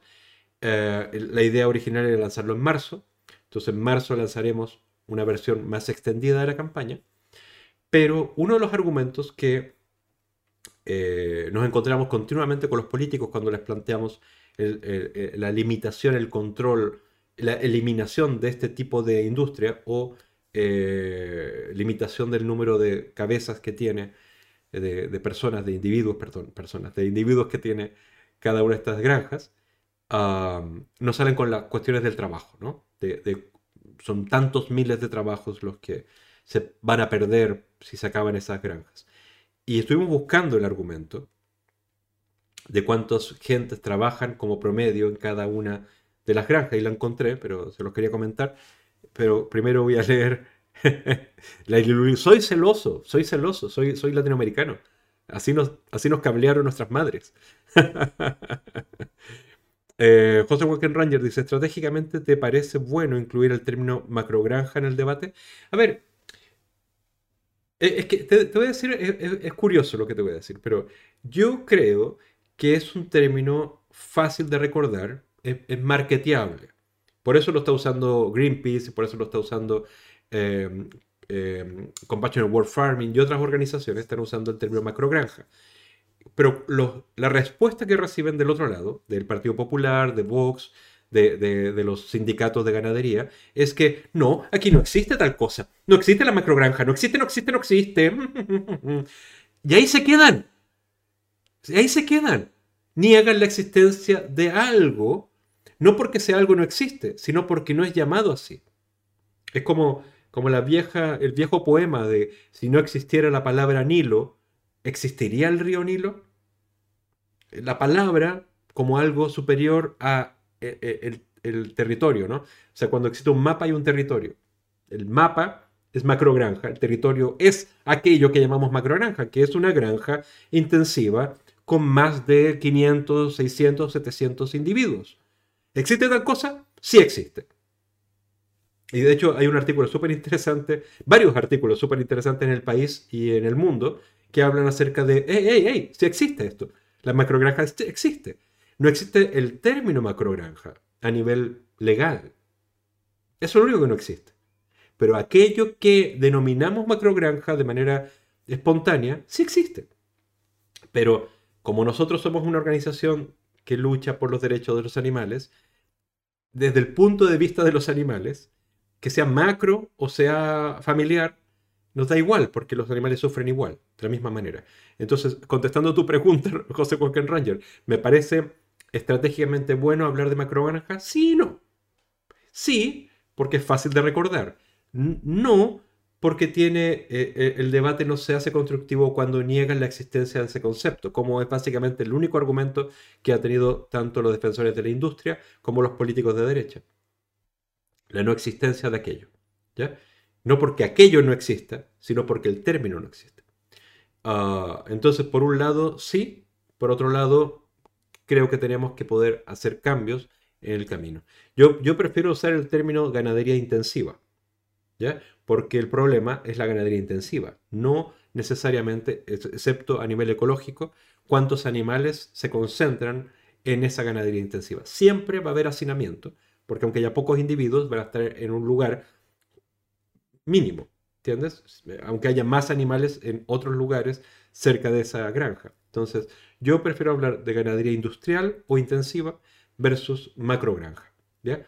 Pero como se, ya se generó el debate a través de esta palabra, bueno, sigamos jugando con esa palabra. Yo, yo, prefiero, a, a ver si me estoy explicando, no voy a negar macrogranja pero voy a insistir en usar otros términos también, como granja intensiva, para denominar lo mismo que otros están denominando con macrogranja. ¿Por qué? Porque se agota a veces macrogranja, pero nunca se va a agotar ganadería intensiva, ¿ya? que sí existe a nivel legal. en fin. Pero bueno, la, cosa es que estaba... Ha habido, ha habido cantidad de artículos, cantidad de artículos. Entonces, pero creo que está muy alto mi, audio, ¿no? Voy a bajarle un poco aquí la ganancia. ahí va. Pero... No, no, no, eh, José Reyes, no creo que vaya a perjudicar, no creo, no creo eso. O sea, de hecho, creo que el debate lo ha generado aquellos que atacaron a Garzón. O sea, Garzón dijo unas cosas y hubiera quedado ahí. Pero el Partido Popular, sobre todo, y Vox trataron de utilizar el ataque a, eh, los comentarios de Garzón como un ataque al mundo rural y lo trataron de utilizar como un argumento político y ellos generaron el debate de la macrogranja y lo han sabido aprovechar tanto ecologistas como animalistas y otros políticos para hablar del problema grave que existe en España de las granjas intensivas de gran envergadura. De hecho, las estadísticas que estaba mirando de, que publicó el país, que eran muy interesantes, eh, dicen que es el único país europeo que ha aumentado la cantidad de cerdos que hay, mientras que su gran competidor de exportación de carne de cerdo de Europa es Alemania, y Alemania ha ido bajando la cantidad de individuos que tiene. Eh, en España se van eliminando granjas, cada vez hay menos granjas, pero cada vez hay más cerdos. Es decir, aquellas granjas tienen aquellas que quedan tienen más individuos. Es decir, intensiva, macrogranja, como quieras llamarla. Entonces, es un gran tema. Y fueron aquellos que trataron de usarlo como una piedra arrojadiza los que han abierto el debate. Y este debate es interesante. Este debate es interesante porque además España ha sido amonestado, digamos, no ha habido año en que no ha sido amonestado por la Comunidad Europea por no cumplir los estándares de eh, los residuos, eh, manejo de residuos, eh, sobre todo amoníaco, amoníaco y no me acuerdo qué otra sustancia, y, bienestar, bienestar animal. Entonces es súper interesante que se haya abierto este debate porque la sociedad entera está recibiendo una información que antes no tenía idea. Entonces se está normalizando una existencia de algo real, que es, es ese problema que era muy era muy de eh, aquellos vecinos de los pueblos donde vivían o, donde había estas granjas, Murcia, Castilla-León, la franja eh, catalana-aragonesa, etc. Donde está la mayoría de las granjas en este momento. Em, entonces estaba, estaba revisando, la, eh, por lo que leí, puedo equivocarme porque ahora estaba buscando de nuevo el dato y se me perdió. Pero en el fondo estaba buscando la cantidad de granjas, de explotaciones, de más de 700 animales que hay en España. Y estamos hablando de cerca de los 3.500, una cosa así. 3.500, 3.400 explotaciones de esa envergadura. Eh, en el caso, estoy buscando, estoy buscando, pero créanme, en algún momento encontraré el dato específico. Pero es alrededor de eso. ¿Vale? Y el gran argumento, uno de los grandes argumentos, es que todo esto vale la pena porque dan trabajo. Porque dan trabajo. Y estoy buscando el dato de cuánta gente como promedio está empleada en estas granjas de, eh, de granja intensiva. ¿ya? De, estamos hablando de granjas de, de 700 eh, cabezas de cerdos o vacas para arriba. ¿no? Y dice, aquí que las empresas cifran en unos 60 puestos de trabajo directos e indirectos cada una de las, eh, de, las instalaciones o las mega instalaciones de, explotación ganadera. Más o menos, 60. 60 por 3.000 da una cantidad interesante, son muchos miles de trabajos, es verdad. Pero cuando revisaron el artículo, revisó las plantillas, es que no, no, les puedo leer el artículo, no les puedo mostrar el artículo porque como no estoy suscrito, me dejan solamente ver eh, esta parte de acá. Entonces por eso le estoy ahorrando ver palabrejas nomás. Pero dice que cuando se revisa las plantillas de empleados reales de esas, de esas macrogranjas, el promedio son 10 operarios. Es decir, de, esas, de todas las macrogranjas que hay en España, son alrededor de 35.000 personas contratadas. ¿Ya? 35.000 personas suena mucho. Y, no estoy diciendo que sean pocas, son muchas personas.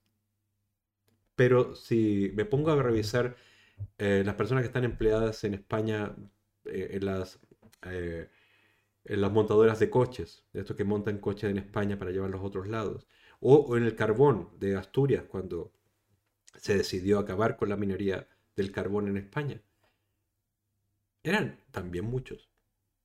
y se decidió por X razones. O sea, e, es un sector importante, pero no es un sector eh, eh, fundamental que sea uno de los pulmones que da más trabajo en España, evidentemente. Uno de los que genera más riqueza para algunas personas. Ese es otro tema. Pero imagínense la cantidad de recursos, la cantidad de dinero que genera una macrogranja si solamente tienes 10 empleados. solo tienes 10 empleados. ¿Cuánto dinero te metes al bolsillo? Siendo que está subvencionado por las PAC, por la Política Agraria Común. Está subvencionado o extra subvencionado por algunas autonomías, por el gobierno central. Es, es un negociazo. Es un negociazo. Supongo que paga un montón de impuestos. Pero no creo que esos impuestos sean superiores a las subvenciones que reciben. Sobre todo las, las grandes superficies. Me, me, parece, me parece interesante la cantidad de información que está revelando esta falsa polémica que generó Garzón. Es una falsa polémica porque hubiera pasado inadvertida, completamente y se montó la de Dios solamente porque alguien que no tenía idea de inglés tradujo mal lo que dijo Garzón. Y, se agarraron de eso como de un fierro ardiente a los del PP y Vox, que siguen insistiendo hoy que dijo cosas que no dijo, solo porque los dijo en otro idioma, o fueron publicadas en otro idioma. Pero todo esto es porque realmente hay noticia ahí. Realmente hay algo escondido, algo que huele mal. Algo que huele mal no solamente aquí. Eh, ¿Por qué lo entrevistaron en el The Guardian? Es porque en Europa se voltea a ver España como un lugar muy raro. Un lugar muy raro. Suceden cosas muy raras acá. O sea, ¿por qué eh, en Holanda se decide vamos a cerrar todas las granjas de cerdo? todas, se acabó. ¿Por qué Holanda decide eso y en España se, aumenta? aumentan? ¿Por qué eh, países como Dinamarca dicen no más granjas de bisones? Y aquí se siguen abriendo. O sea, estamos, eh, eh, en el fondo, en España suceden cosas muy raras. Solo por esa cuestión y el mismo argumento de la cacería, el mismo argumento de la tauromaquia, porque uno, genera dinerito, dos, genera puestos de trabajo esa cantidad de puestos de trabajo no son significantes, no son fundamentales, pueden transformarse y generar dinerito para algunos. Y, yo no voy a decir, ah, pero ustedes saben cómo funciona esto, o sea, esos algunos son los mismos. Esos algunos no solamente son algunos, son los mismos. Siempre son los mismos. Entonces es, es horrible ver cómo nuestros políticos, en el fondo, dicen idioteces, parecen tontos, repiten tonteras, solo porque hay gente que los tiene pagados, básicamente. O sea, por contentar a esos mismos. A mí me, entristece mucho, pero eh, es como esa, esa certeza que, que, se renueva cada vez que me meto en estos temas. Empiezo a analizar la tauromaquia y termina en que, claro, hay tres, cuatro grandes ganaderos que reciben PAC, etcétera, etcétera. Eh, eh, por supuesto, hay pequeños ganaderos, evidentemente, y tal, pero los grandes son los que valen la pena, ¿no? Que, los que ganan el dinero. O cuando se habla acerca de todo el dinero que mueve la cacería. No están hablando del pequeño cazador, del pueblo. Habla de esas de esas donde vienen extranjeros, norteamericanos, ingleses, alemanes a matar animales de gran envergadura que sus países están, están prohibidos. Y esos son los que ganan más el dinero. Y son los mismos. Los mismos. Las mismas familias, los mismos nombres. En fin, y, para qué decir lo de las macrogranjas. Por eso cuando, cuando veo manifestaciones como los del mundo rural, que hubo ahora una y va a haber otra en marzo, que fue poquita gente, pero apareció los medios y tal. Digo, esta gente claramente está defendiendo unos intereses suyos, claramente. Pero están siendo, son los peones, ¿entiendes? Eh, los intereses grandes de las macroindustrias, de las, de, las grandes empresas ganaderas, las grandes empresas dueñas de la tierra, etc. Son, son 15 personas, son 15 familias. pero mandan a la gente como diciendo, no, esto es del mundo rural, no es del mundo rural. Y lo sabemos, lo sabemos, no es de la gente. es de los intereses económicos de unos grupos, de unos pocos. Y eso lo sabemos. Y si no lo sabes a esta altura es porque por candidez, en el fondo. A ver, les leo un poquitito. Ah, esto fue con piña. Te vas, vuelves, tú vas y vuelves. José Walker Ranger dice, el día del debate en 4, Aida explicó que las granjas mostradas eran legales por lo que cumplían la normativa. Exacto, como básicamente todas. ¿Crees que la gente entendió que pedimos un cambio de normativa actual? Es que es, que es mucho más complejo que eso. Porque, ¿cuál? a ver, eh, te lo voy a decir de, dos maneras, ¿vale? Manera ideológica. ¿ya? Desde la ideología animalista, no podemos pedir modificaciones a algo. Por ejemplo, que, qué sé yo, que las jaulas sean más grandes, ¿vale?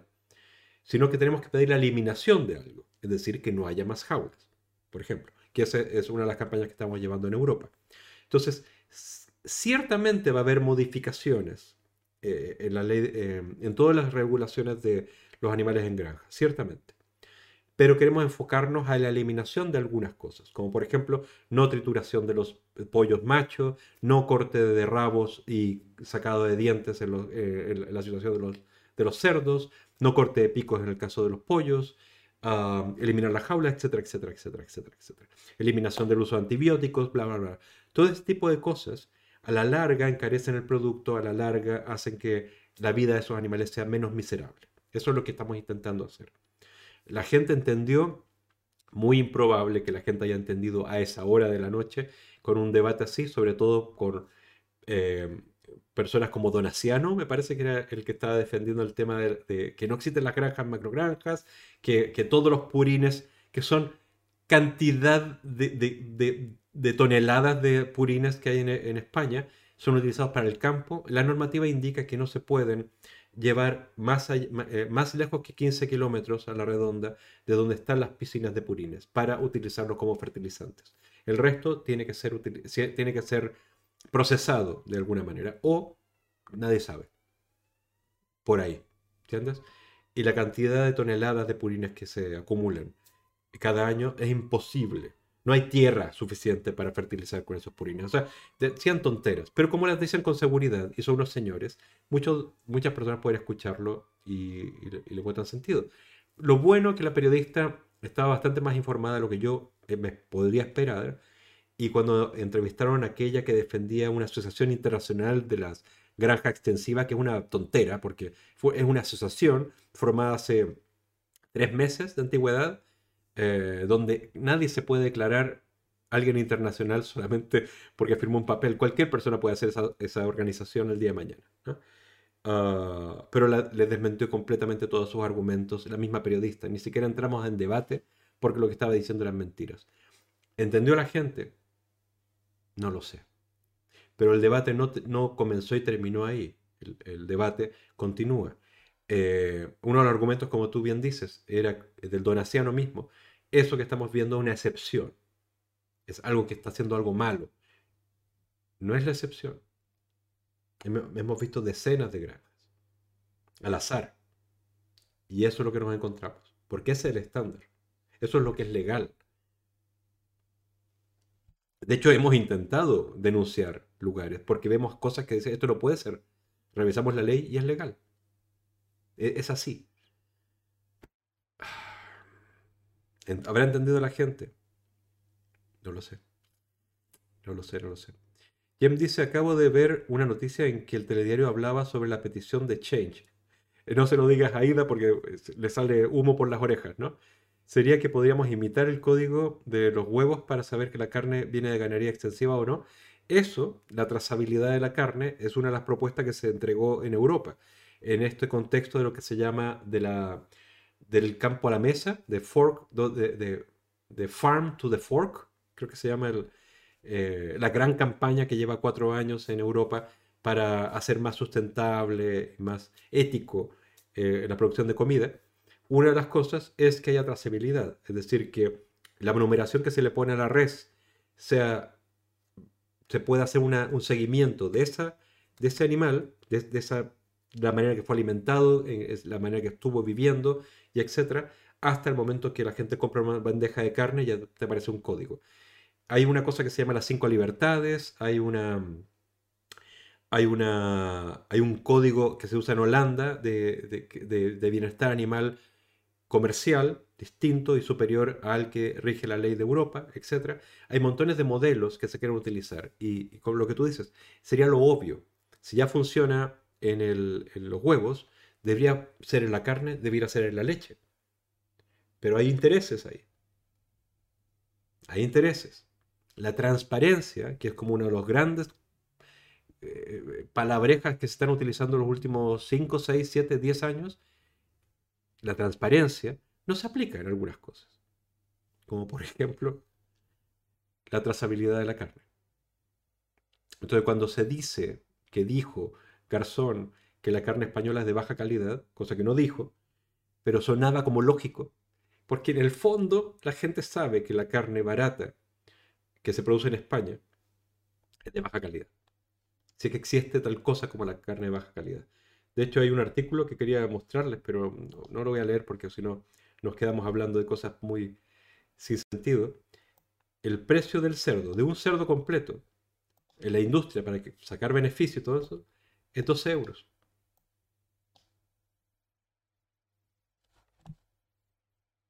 12 euros. Un cerdo entero, 12 euros. Porque la comida, porque un montón de situaciones que tienen que ver con la producción del cerdo eh, están subvencionadas en general. A ver, leo porque eh, Edu Deu eh, está escribiendo mucho y no he leído nada de lo que dice, pero voy a leerlo ahora. Ah, ah claramente vegana, ¿cómo estás? ¿Cómo estás? Espero que estés mejor, que estés, mejorando.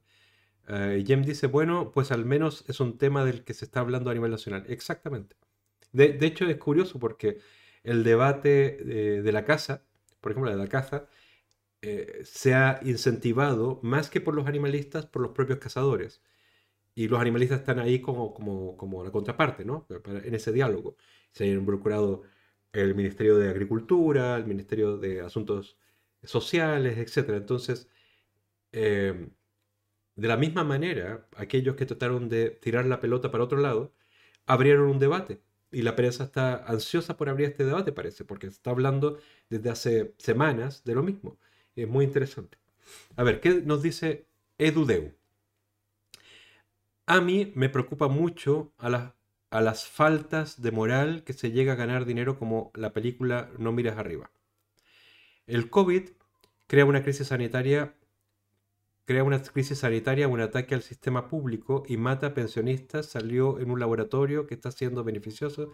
A ver, me, es muy difícil leerte sin comas, pero vale, estás diciendo algunas cosas acerca de lo que tú crees que fue el origen del virus y con los gobiernos robando no se invierte en sanidad o en pensiones. Normalmente, mira lo que hizo Ayuso, cerró, eh, no contrató a los... Eh, bueno, al personal extraordinario de sanidad que habían contratado el año pasado, y ahora con, el nuevo pico que hubo, faltaba personal, eh, cortaron presupuesto de educación, sin embargo regalaron dinero a la tauromaquia, Comunidad de Madrid. Entonces tiene razón. Normalmente son unos más que otros los que regalan dinero a, algunos sectores y se los cortan a, aquellos que, que los merecen, ¿no? Eh, robando no se invierte en sanidad o pensiones. En pensiones no se puede invertir, según la ley actual. No se invierte en pensiones. De hecho, es una de las, de las discusiones que están abriéndose y debieran abrirse porque en el fondo la constitución española indica que es deber del Estado español entregar las pensiones.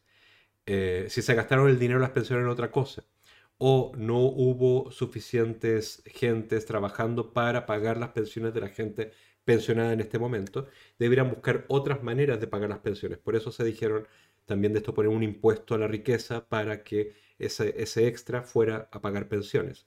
Esas cosas creo que van a pasar en algún minuto. O el impuesto a las máquinas, que las máquinas también pagarán eh, seguridad social, digamos, para que dinero que no están, generando trabajadores, pero sí están generando máquinas eh, autónomas, digamos, montaje, qué sé yo, vaya también a pensiones.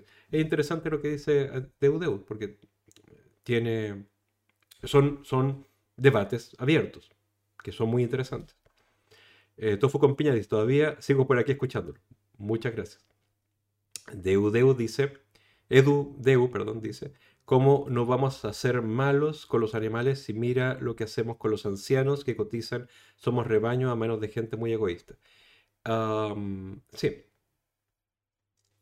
Sí, es como, creo que el, mayor de los pecados es la avaricia y la mezquindad. Es curioso porque ah, el gran, no, no te voy a decir el gran problema, pero eh, hay un economista, creo que murió, espero que no, porque era un buen tipo, se llama Manfred Max Neff. Les recomiendo mucho que lo busquen, Manfred Max Neff. él escribió una teoría, ganó el premio Nobel alternativo de economía. Escribió una teoría que se llama eh, Teoría económica a escala humana, ¿ya? Donde el, eh, digamos, el objetivo de la economía no es la acumulación de riqueza, es encontrar la felicidad. Ojo, ser felices es el objetivo primario de la economía, no acumular riqueza. Ojo.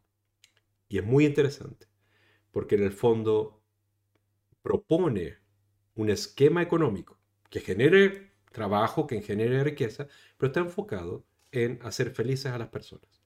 Por supuesto, se requiere una cantidad de dinero específico para hacer feliz a alguien. Y hay gente que requiere más dinero y hay gente que requiere menos dinero para llegar a ese nivel de felicidad. Depende de muchas cosas. Y lo analiza en ese libro. Muy interesante. ¿Ya? Pero en el actual sistema económico, la gente que tiene dinero solo quiere más dinero. Solo quiere más. ¿Para qué? La pregunta ¿para qué? Es porque más es mejor. Siempre más es mejor. ¿Eres más feliz? No. ¿Vas a vivir años disfrutando de esa riqueza? No. Pero quiero más. Pero, pero que hay gente muy pobre y, y, podrías pagarle más a tu empleado. Repartir un poco. No, no. Más para mí. Más para mí. Más para mí. E, esa gente, cuando dice que son católicos además, porque la mayoría es católica, me parece aberrante.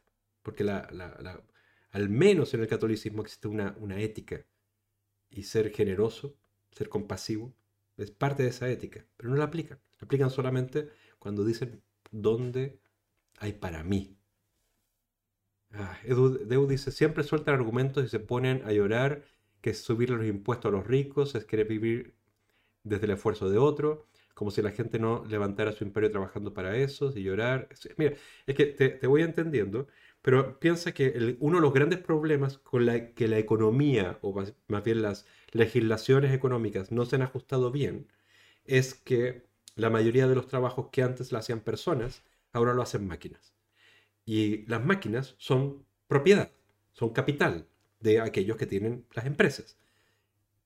Entonces, básicamente, una de las propuestas que se hizo en, en Davos era que esas máquinas pagaran impuestos también pagarán impuestos altos, como aquellos, e, e, esas proporciones de seguridad social que pagaría un trabajador haciéndose puesto de trabajo. Es decir, la economía está pensado para que eso lo hiciera una persona. Ahora lo hace una máquina. ¿Quién se beneficia de eso? El empresario, pero no la sociedad. ¿Entiendes a qué voy? Deberían aumentar los impuestos. En fin, bueno, no, voy a meterme por ese tema, pero estamos hablando de, de que yo creo que una de las pocas obligaciones que tienen los estados en general es regular y controlar. Y a veces, cuando los, los dineros, los intereses comerciales son demasiado grandes, como en algunas industrias, como la ganadería, el gobierno le da miedo regular, le da miedo controlar. Y lo único que pueden hacer es regular y controlar. ¿Para qué? Para el beneficio de la mayoría. No para el beneficio de los de, de, de mis gentes de izquierda. No, es para el beneficio de la mayoría, de aquellos que no tienen. De, que haya salud para todos, que haya educación para todos, que haya vivienda para todos, que haya carreteras, que haya todos los beneficios que disfrutamos todos. O sea, yo soy chileno, saben que soy chileno, y en Chile no existe seguridad eh, social. No existe. No existe. Si yo me enfermara En Chile me arruino. Eh, si a mí me da COVID mal, así que tengo que ir al hospital con respirador y tal, en Chile me arruino. Al día siguiente, cuando, cuando si salgo vivo de ahí, no tengo nada. No tengo ahorros, si tengo una propiedad la perdí, etc. Porque todo, cada día de hospital tengo que pagarlo yo. Y es carísimo. Aquí no imaginan la suerte de tener un sistema de seguridad social. Y la seguridad social debería ser más amplia incluso. Mucho mejor, en lugar de peor. Mientras que en algunos gobiernos tratan de hacer recortes. Ay, mira, ya me estoy yendo a otro tema. Estamos hablando de animales, de animales. Pero entendamos que esta misma lógica egoísta y mezquina y de avaricia es la que se aplica a los animales y se los considera simplemente recursos, simplemente máquinas de producción de leche, de huevos, de carne. Es el mismo esquema mental. Si son capaces de hacer eso con las personas, imagínense lo que son capaces de hacer con los animales. Aunque haya unas normativas de bienestar y tal, siempre son las industrias capaces de dar la vuelta. Y cuando ves, dices, pero, pero, pero ¿cómo? Si en el papel todo esto te que cumplir y se cumple, pero aún así es cruel. Aún así es cruel. Sí, claramente. Mejora, mejora. Ah, ese soja texto. Ayuso hasta arriba con el cubatas. En fin. Es, eh, libertad, libertad. Libertad y, Es como, no sé si se acuerda de esa escena de, Star Wars, ah, donde creo que era Palpatine, que se toma el, eh, la República y, declara, digamos, el fin de la República y el comienzo del imperio, y están todos los senadores aplaudiendo y tal, y lo escucha eh, Amidala y dice algo así como, y así acaba la República, así acaba la democracia, la justicia, en un mar de aplausos. En el fondo, cuando Ayuso dice libertad, libertad, y todos aplauden y todos hacen salud desde las terrazas, pero por otro lado están cortando educación, están cortando, en fin, en fin, ya, ya entienden el cuento. De verdad, estos políticos piensan que somos imbéciles. Y a veces actuamos como imbéciles. Eh, escribo, espera. A ver, eh, Edu ¿te escribo el nombre del economista?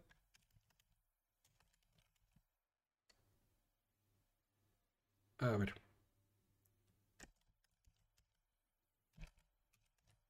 Ahí. A ver si así. Así. Te escribo eh, el, nombre del economista. A ver. Jem dice, ¿cómo tiras para casa con el economista? Sí, sí. Es que, a ver, eh, ya, ya lo, dije varias veces. Ya, eh, él fue candidato a la presidencia de mi país cuando yo estaba en la universidad, estaba saliendo de la universidad y yo trabajé en la campaña de él. Entonces, por eso lo conozco como persona. Súper listo el cabrón, súper listo. Y en la universidad leí su libro, ya que era, no era obligatorio, pero era esos textos que, que se estaban citando porque generaban debate. Eh, eh, y por eso lo recomiendo, es súper interesante. Es súper interesante. Lo escribo junto con otra persona que se, eh, Hoppenheim, creo que es el apellido, ah, que es sociólogo. Entonces, es una mezcla de economía y sociología, es muy interesante. Muy interesante.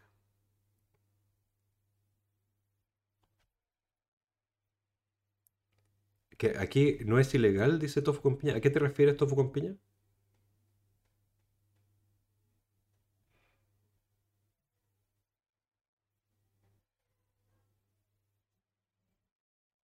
Ve a acabar a tu huerto. Yo, yo mira, ah, yo tengo nada de tierra. Tengo una, aquí eh, una terraza y unos maceteros, pero estoy esperando que llegue primavera para plantar tomates y tal.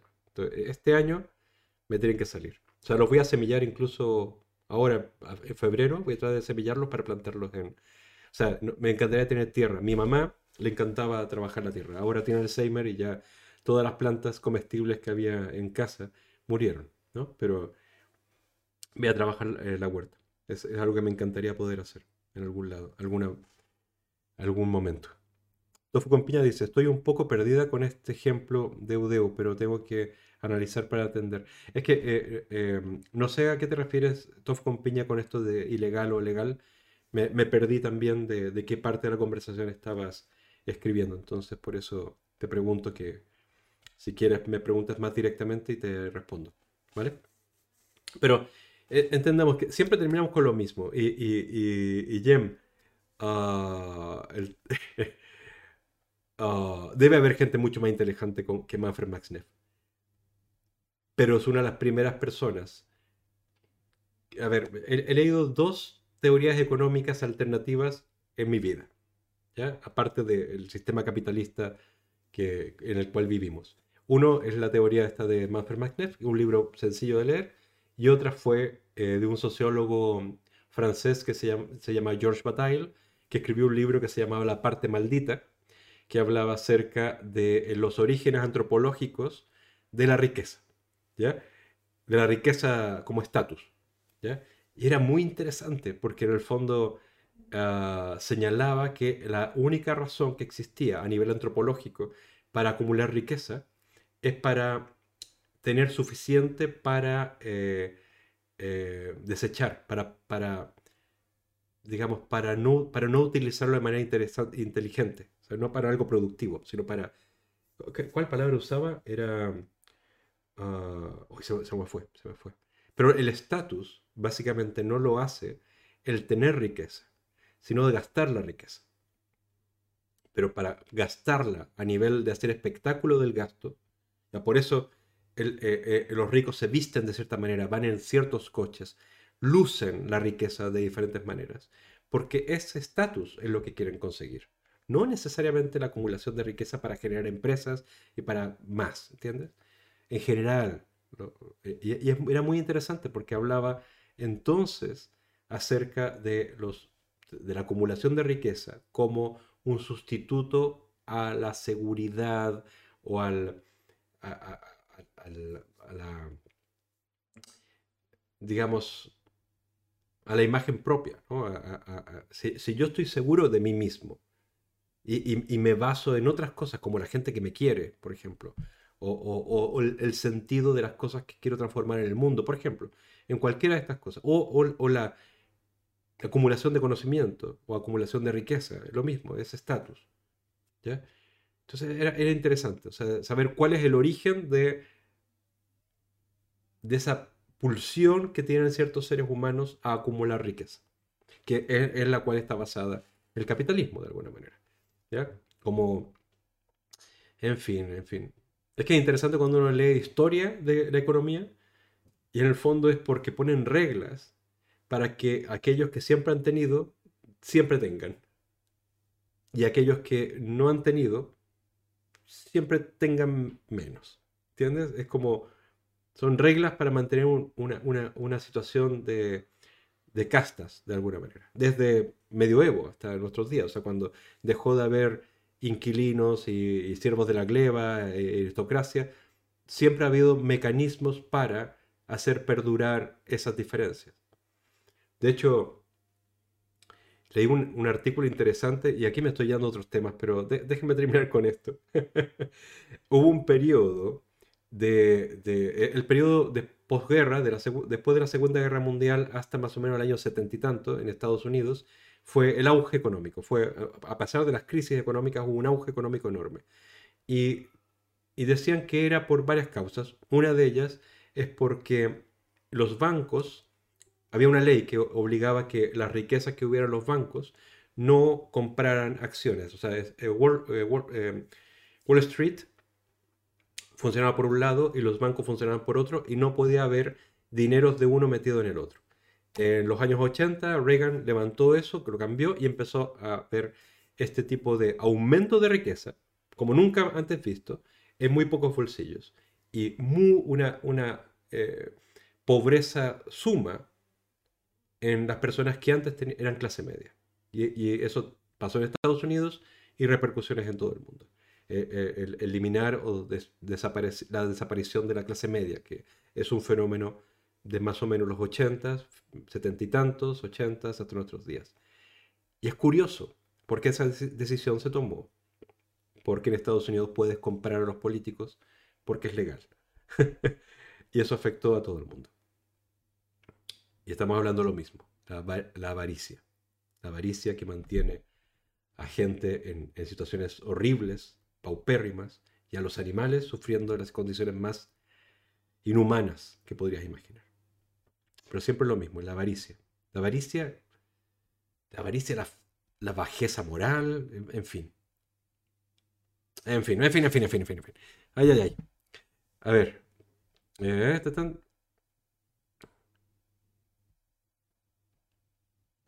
Ana Gallego dice, te vas siempre de las ramas, ¿eh? Sí, sí, es que eh, en el fondo, como es un tema, el, tema de la injusticia es el que me, es, mi motor, básicamente.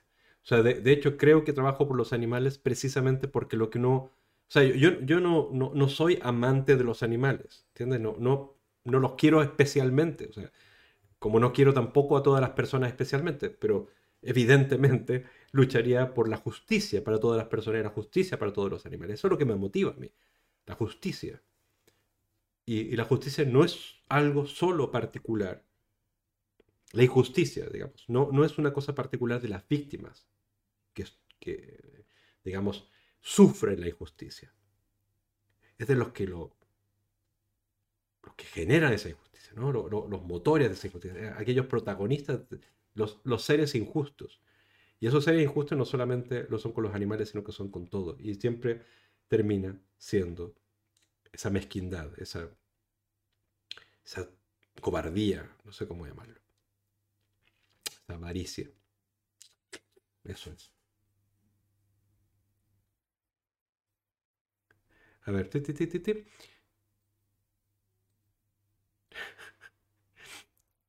ah, estoy leyendo la conversación de Tofu con Piña con eh, Deudeu, que yo creo que están conversando bien algunas cosas, pero es eh,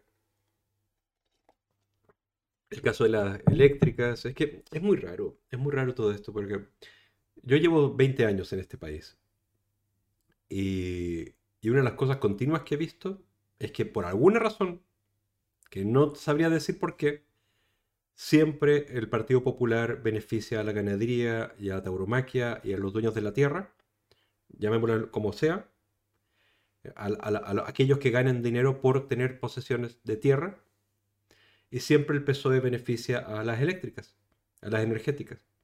Siempre, siempre. Es como si, pensando mal, como si son sus patrones. ¿No?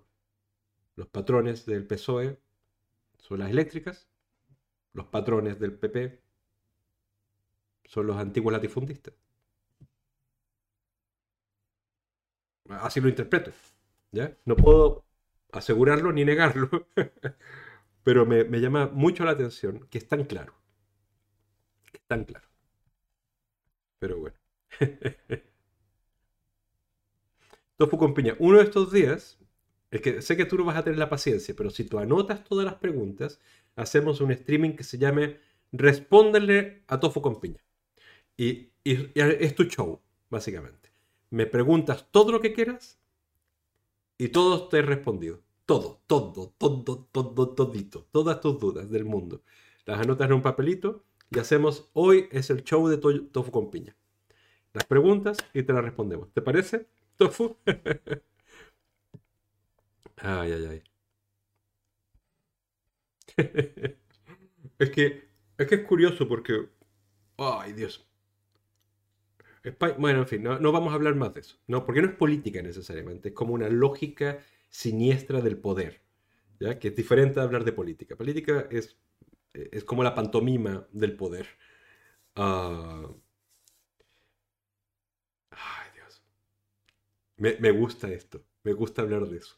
Pero se habla de animales en este, en este canal. Entonces, otro día hablamos de eso. Miren. ¿Cuánto eh, hemos estado hablando ya dos horas, que es como el límite que yo me pongo mentalmente? Pero al menos los invito a leer de nuevo el artículo este del estudio del BBVA, porque me parece súper interesante y va a ser algo que vamos a guardar porque son eh, cifras que nos hacen sentir que estamos en lo correcto, que el mundo está cambiando, que eh, es muy improbable que haya algo que suceda que haga que la tauromaquia sobreviva. Eh, es muy difícil pensar que la caza va a seguir siendo hoy en día lo mismo que hace 30 o 40 años atrás. Es decir, va a haber alguna modificación en los próximos años, sin duda. Y es de esperar que desde Europa, más que desde España, va a haber ciertas, ciertos cambios radicales en la manera en que se permite usar a los animales como productos aquí. Eh, sobre todo por dos cosas. O sea, va a aumentar algunos niveles de bienestar animal eh, en las granjas, sobre todo el tema de las jaulas, que ya es algo que se tenía que implementar para el 2025, 2023, 2025, y eh, las granjas de bisones o de, animales para pieles, sobre todo. Son los dos temas eh, en cuanto a producción de animales en granjas que, que va a cambiar más, más radicalmente en los próximos años. Eso es así.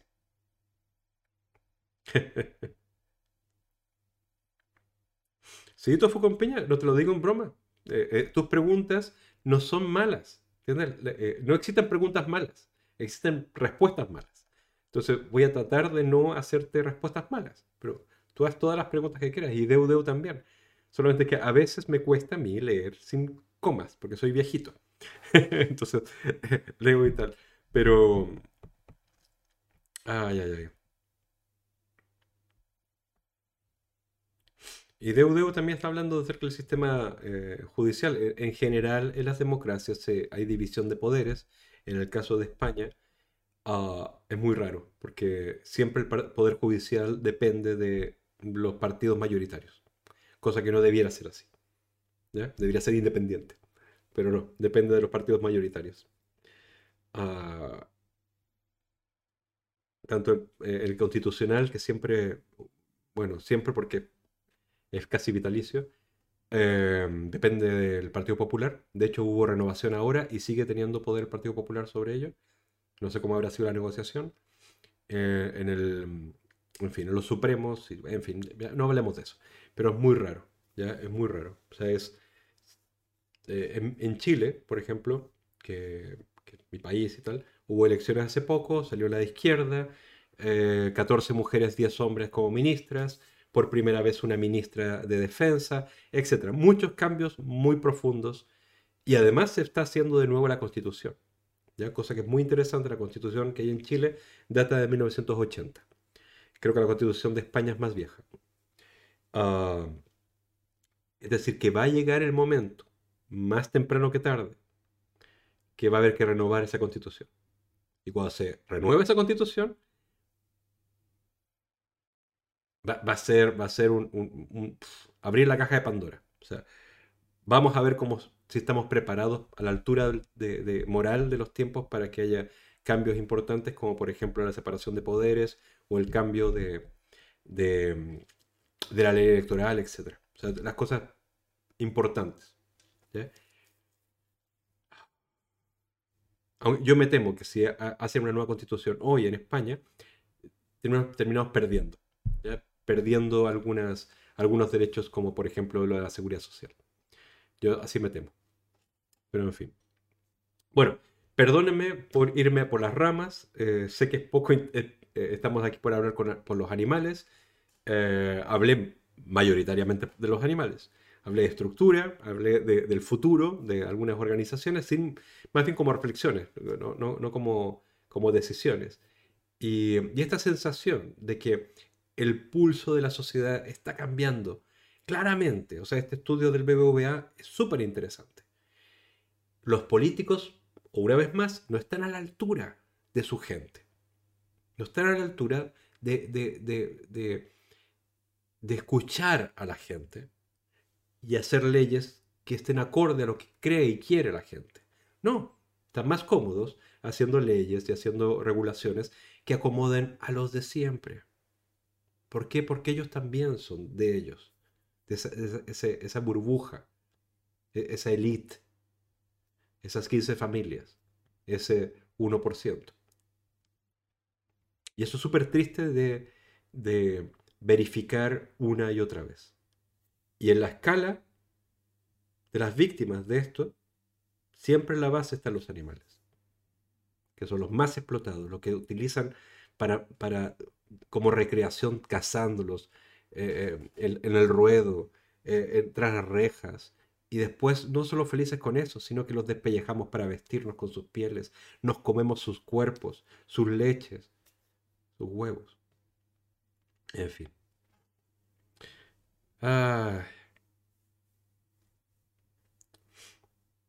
Sí, dijeron que fueron como 6.000 personas a, lo de la manifestación rural. Ellos estaban esperando un millón, entonces es, es radicalmente menor. Pero creo que hubo mucho menos que 6.000 personas. Eso es lo que dicen los organizadores. Pero yo, yo dudo que haya habido mil. ¿Entiendes? Pero, en fin, e, eso da lo mismo. Eh, las manifestaciones no son necesariamente para, para plantear un tema. ¿ya? Eh, articular un tema. De hecho, lo único que articularon el, eh, el, mensaje de esa manifestación fue Vox. Y Vox está haciendo campaña política. No, no están defendiendo nada. Es como... Por eso, insisto, yo me pongo en los cuerpos, eh, me pongo en el cuerpo de uno de esas personas que se fue, que se de Murcia a Madrid para protestar. Porque él, ve que está, que está en necesidad, que cada vez hay menos trabajo, que, que cada vez es más difícil. Pero lo que pero lo usaron básicamente, básicamente como escenario para hablar de cosas políticas, para hablar de Garzón, para hablar de otros temas que no defienden sus intereses. los intereses de la gente del campo de verdad tienen valor. Esas personas merecen una buena vida. Ojalá esa buena vida no sea obligatoriamente maltratar a otros. Y, esa alternativa es la que deberíamos dar no solamente nosotros como animalistas, sino sociedad entera es dar la oportunidad a esa gente pueda tener una vida digna de ser vivida sin aplastar la vida de otros. Por supuesto que no sientan que otros la aplastan sus vidas. Y ese es un tema importante como sociedad, no solamente como lucha animalista o lucha por los derechos de los animales. Es mucho mayor. Eh, por eso insisto, lo que me mueve a mí es la búsqueda de la justicia. ¿Cómo, cómo no voy a sentirme también empático con esas personas que también están pidiendo justicia para ellos. Pero se ponen en manos de gente que no les importa a ellos. Importan en elecciones. De hecho, esa misma gente de Vox o del PP los ven como menos. Esta gente del campo. Estoy seguro que se burlan de la gente del campo cuando están tomando sus Manhattans en los bares de, de la élite. Siniestro, así con luces oscuras. ay, ay, ay. Mira, voy a cerrar el streaming, ¿ya? Con mucho cariño, gracias por, a todos ustedes que estuvieron hoy con, aquí, porque eh, no he estado en 20 días y, veo muy gratamente que, que, volvemos a estar juntos. El miércoles nos vamos a ver en, en, en el local de Anima Naturales, ahí de ello vamos a abrir streaming también a las 6, si mal no recuerdo, o a las 5. A las 5. ¿O a las 6? 6, 7, 8. A las 6. A las 6. Y, espero que mis soliloquios no los hayan aburrido y que algo hayamos sacado en, limpio de todo esto. Ah, ¿a quién le hacemos raid? ¿A quién le hacemos raid? Normalmente buscamos a gente con, con musiquita. Mira, Pablosco está tocando música y de Camptonos. Eh, ¿Quién prefieren? Eh, Edudeu, eh, gracias por, por, todo, gracias por estar ahí. Gracias José Walker Ranger, un abrazo para ti. Ampa Frías, muy buenas noches para ti. Ana, besito para ti. Ah, claramente vegana, nos vemos el miércoles y todavía sigo un poquitito malico, entonces por eso quizás estoy un poco apagado, pero espero haberles transmitido también lo que me gusta a mí, que es pasión y justicia. Eh, ¿Qué prefieren? ¿Pablosco o eh, de Camptonos? ¿A quién, ¿A quién prefieren? Si, si, no me dicen nada, será Pablo, Pablosco. Pablosco, Pablosco, Pablosco, Pablosco. A ver. Petacoa, que estabas ahí.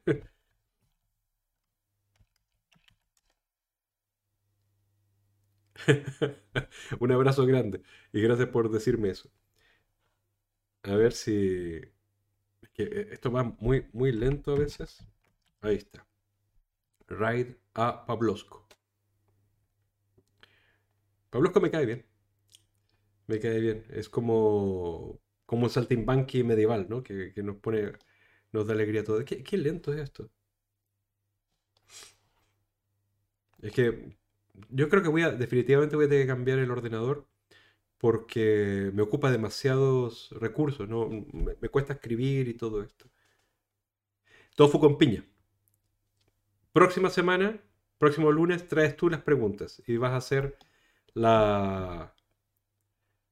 Va a ser el, show de tofu con piña. A ver. Qué, qué lento esto va lo del raid. Pero ahora vamos, ahora vamos. Iniciar el raid en 6 segundos. Ahí nos vamos. Entonces, el miércoles nos vemos todos juntos en el canal de Anima Naturales y conversamos más cositas acerca de los animales. Mañana tiene, por supuesto, Aida su directo como de costumbre. ¿Vale? Besitos a todos y a todas. Y el lunes el show de Tofu con piña.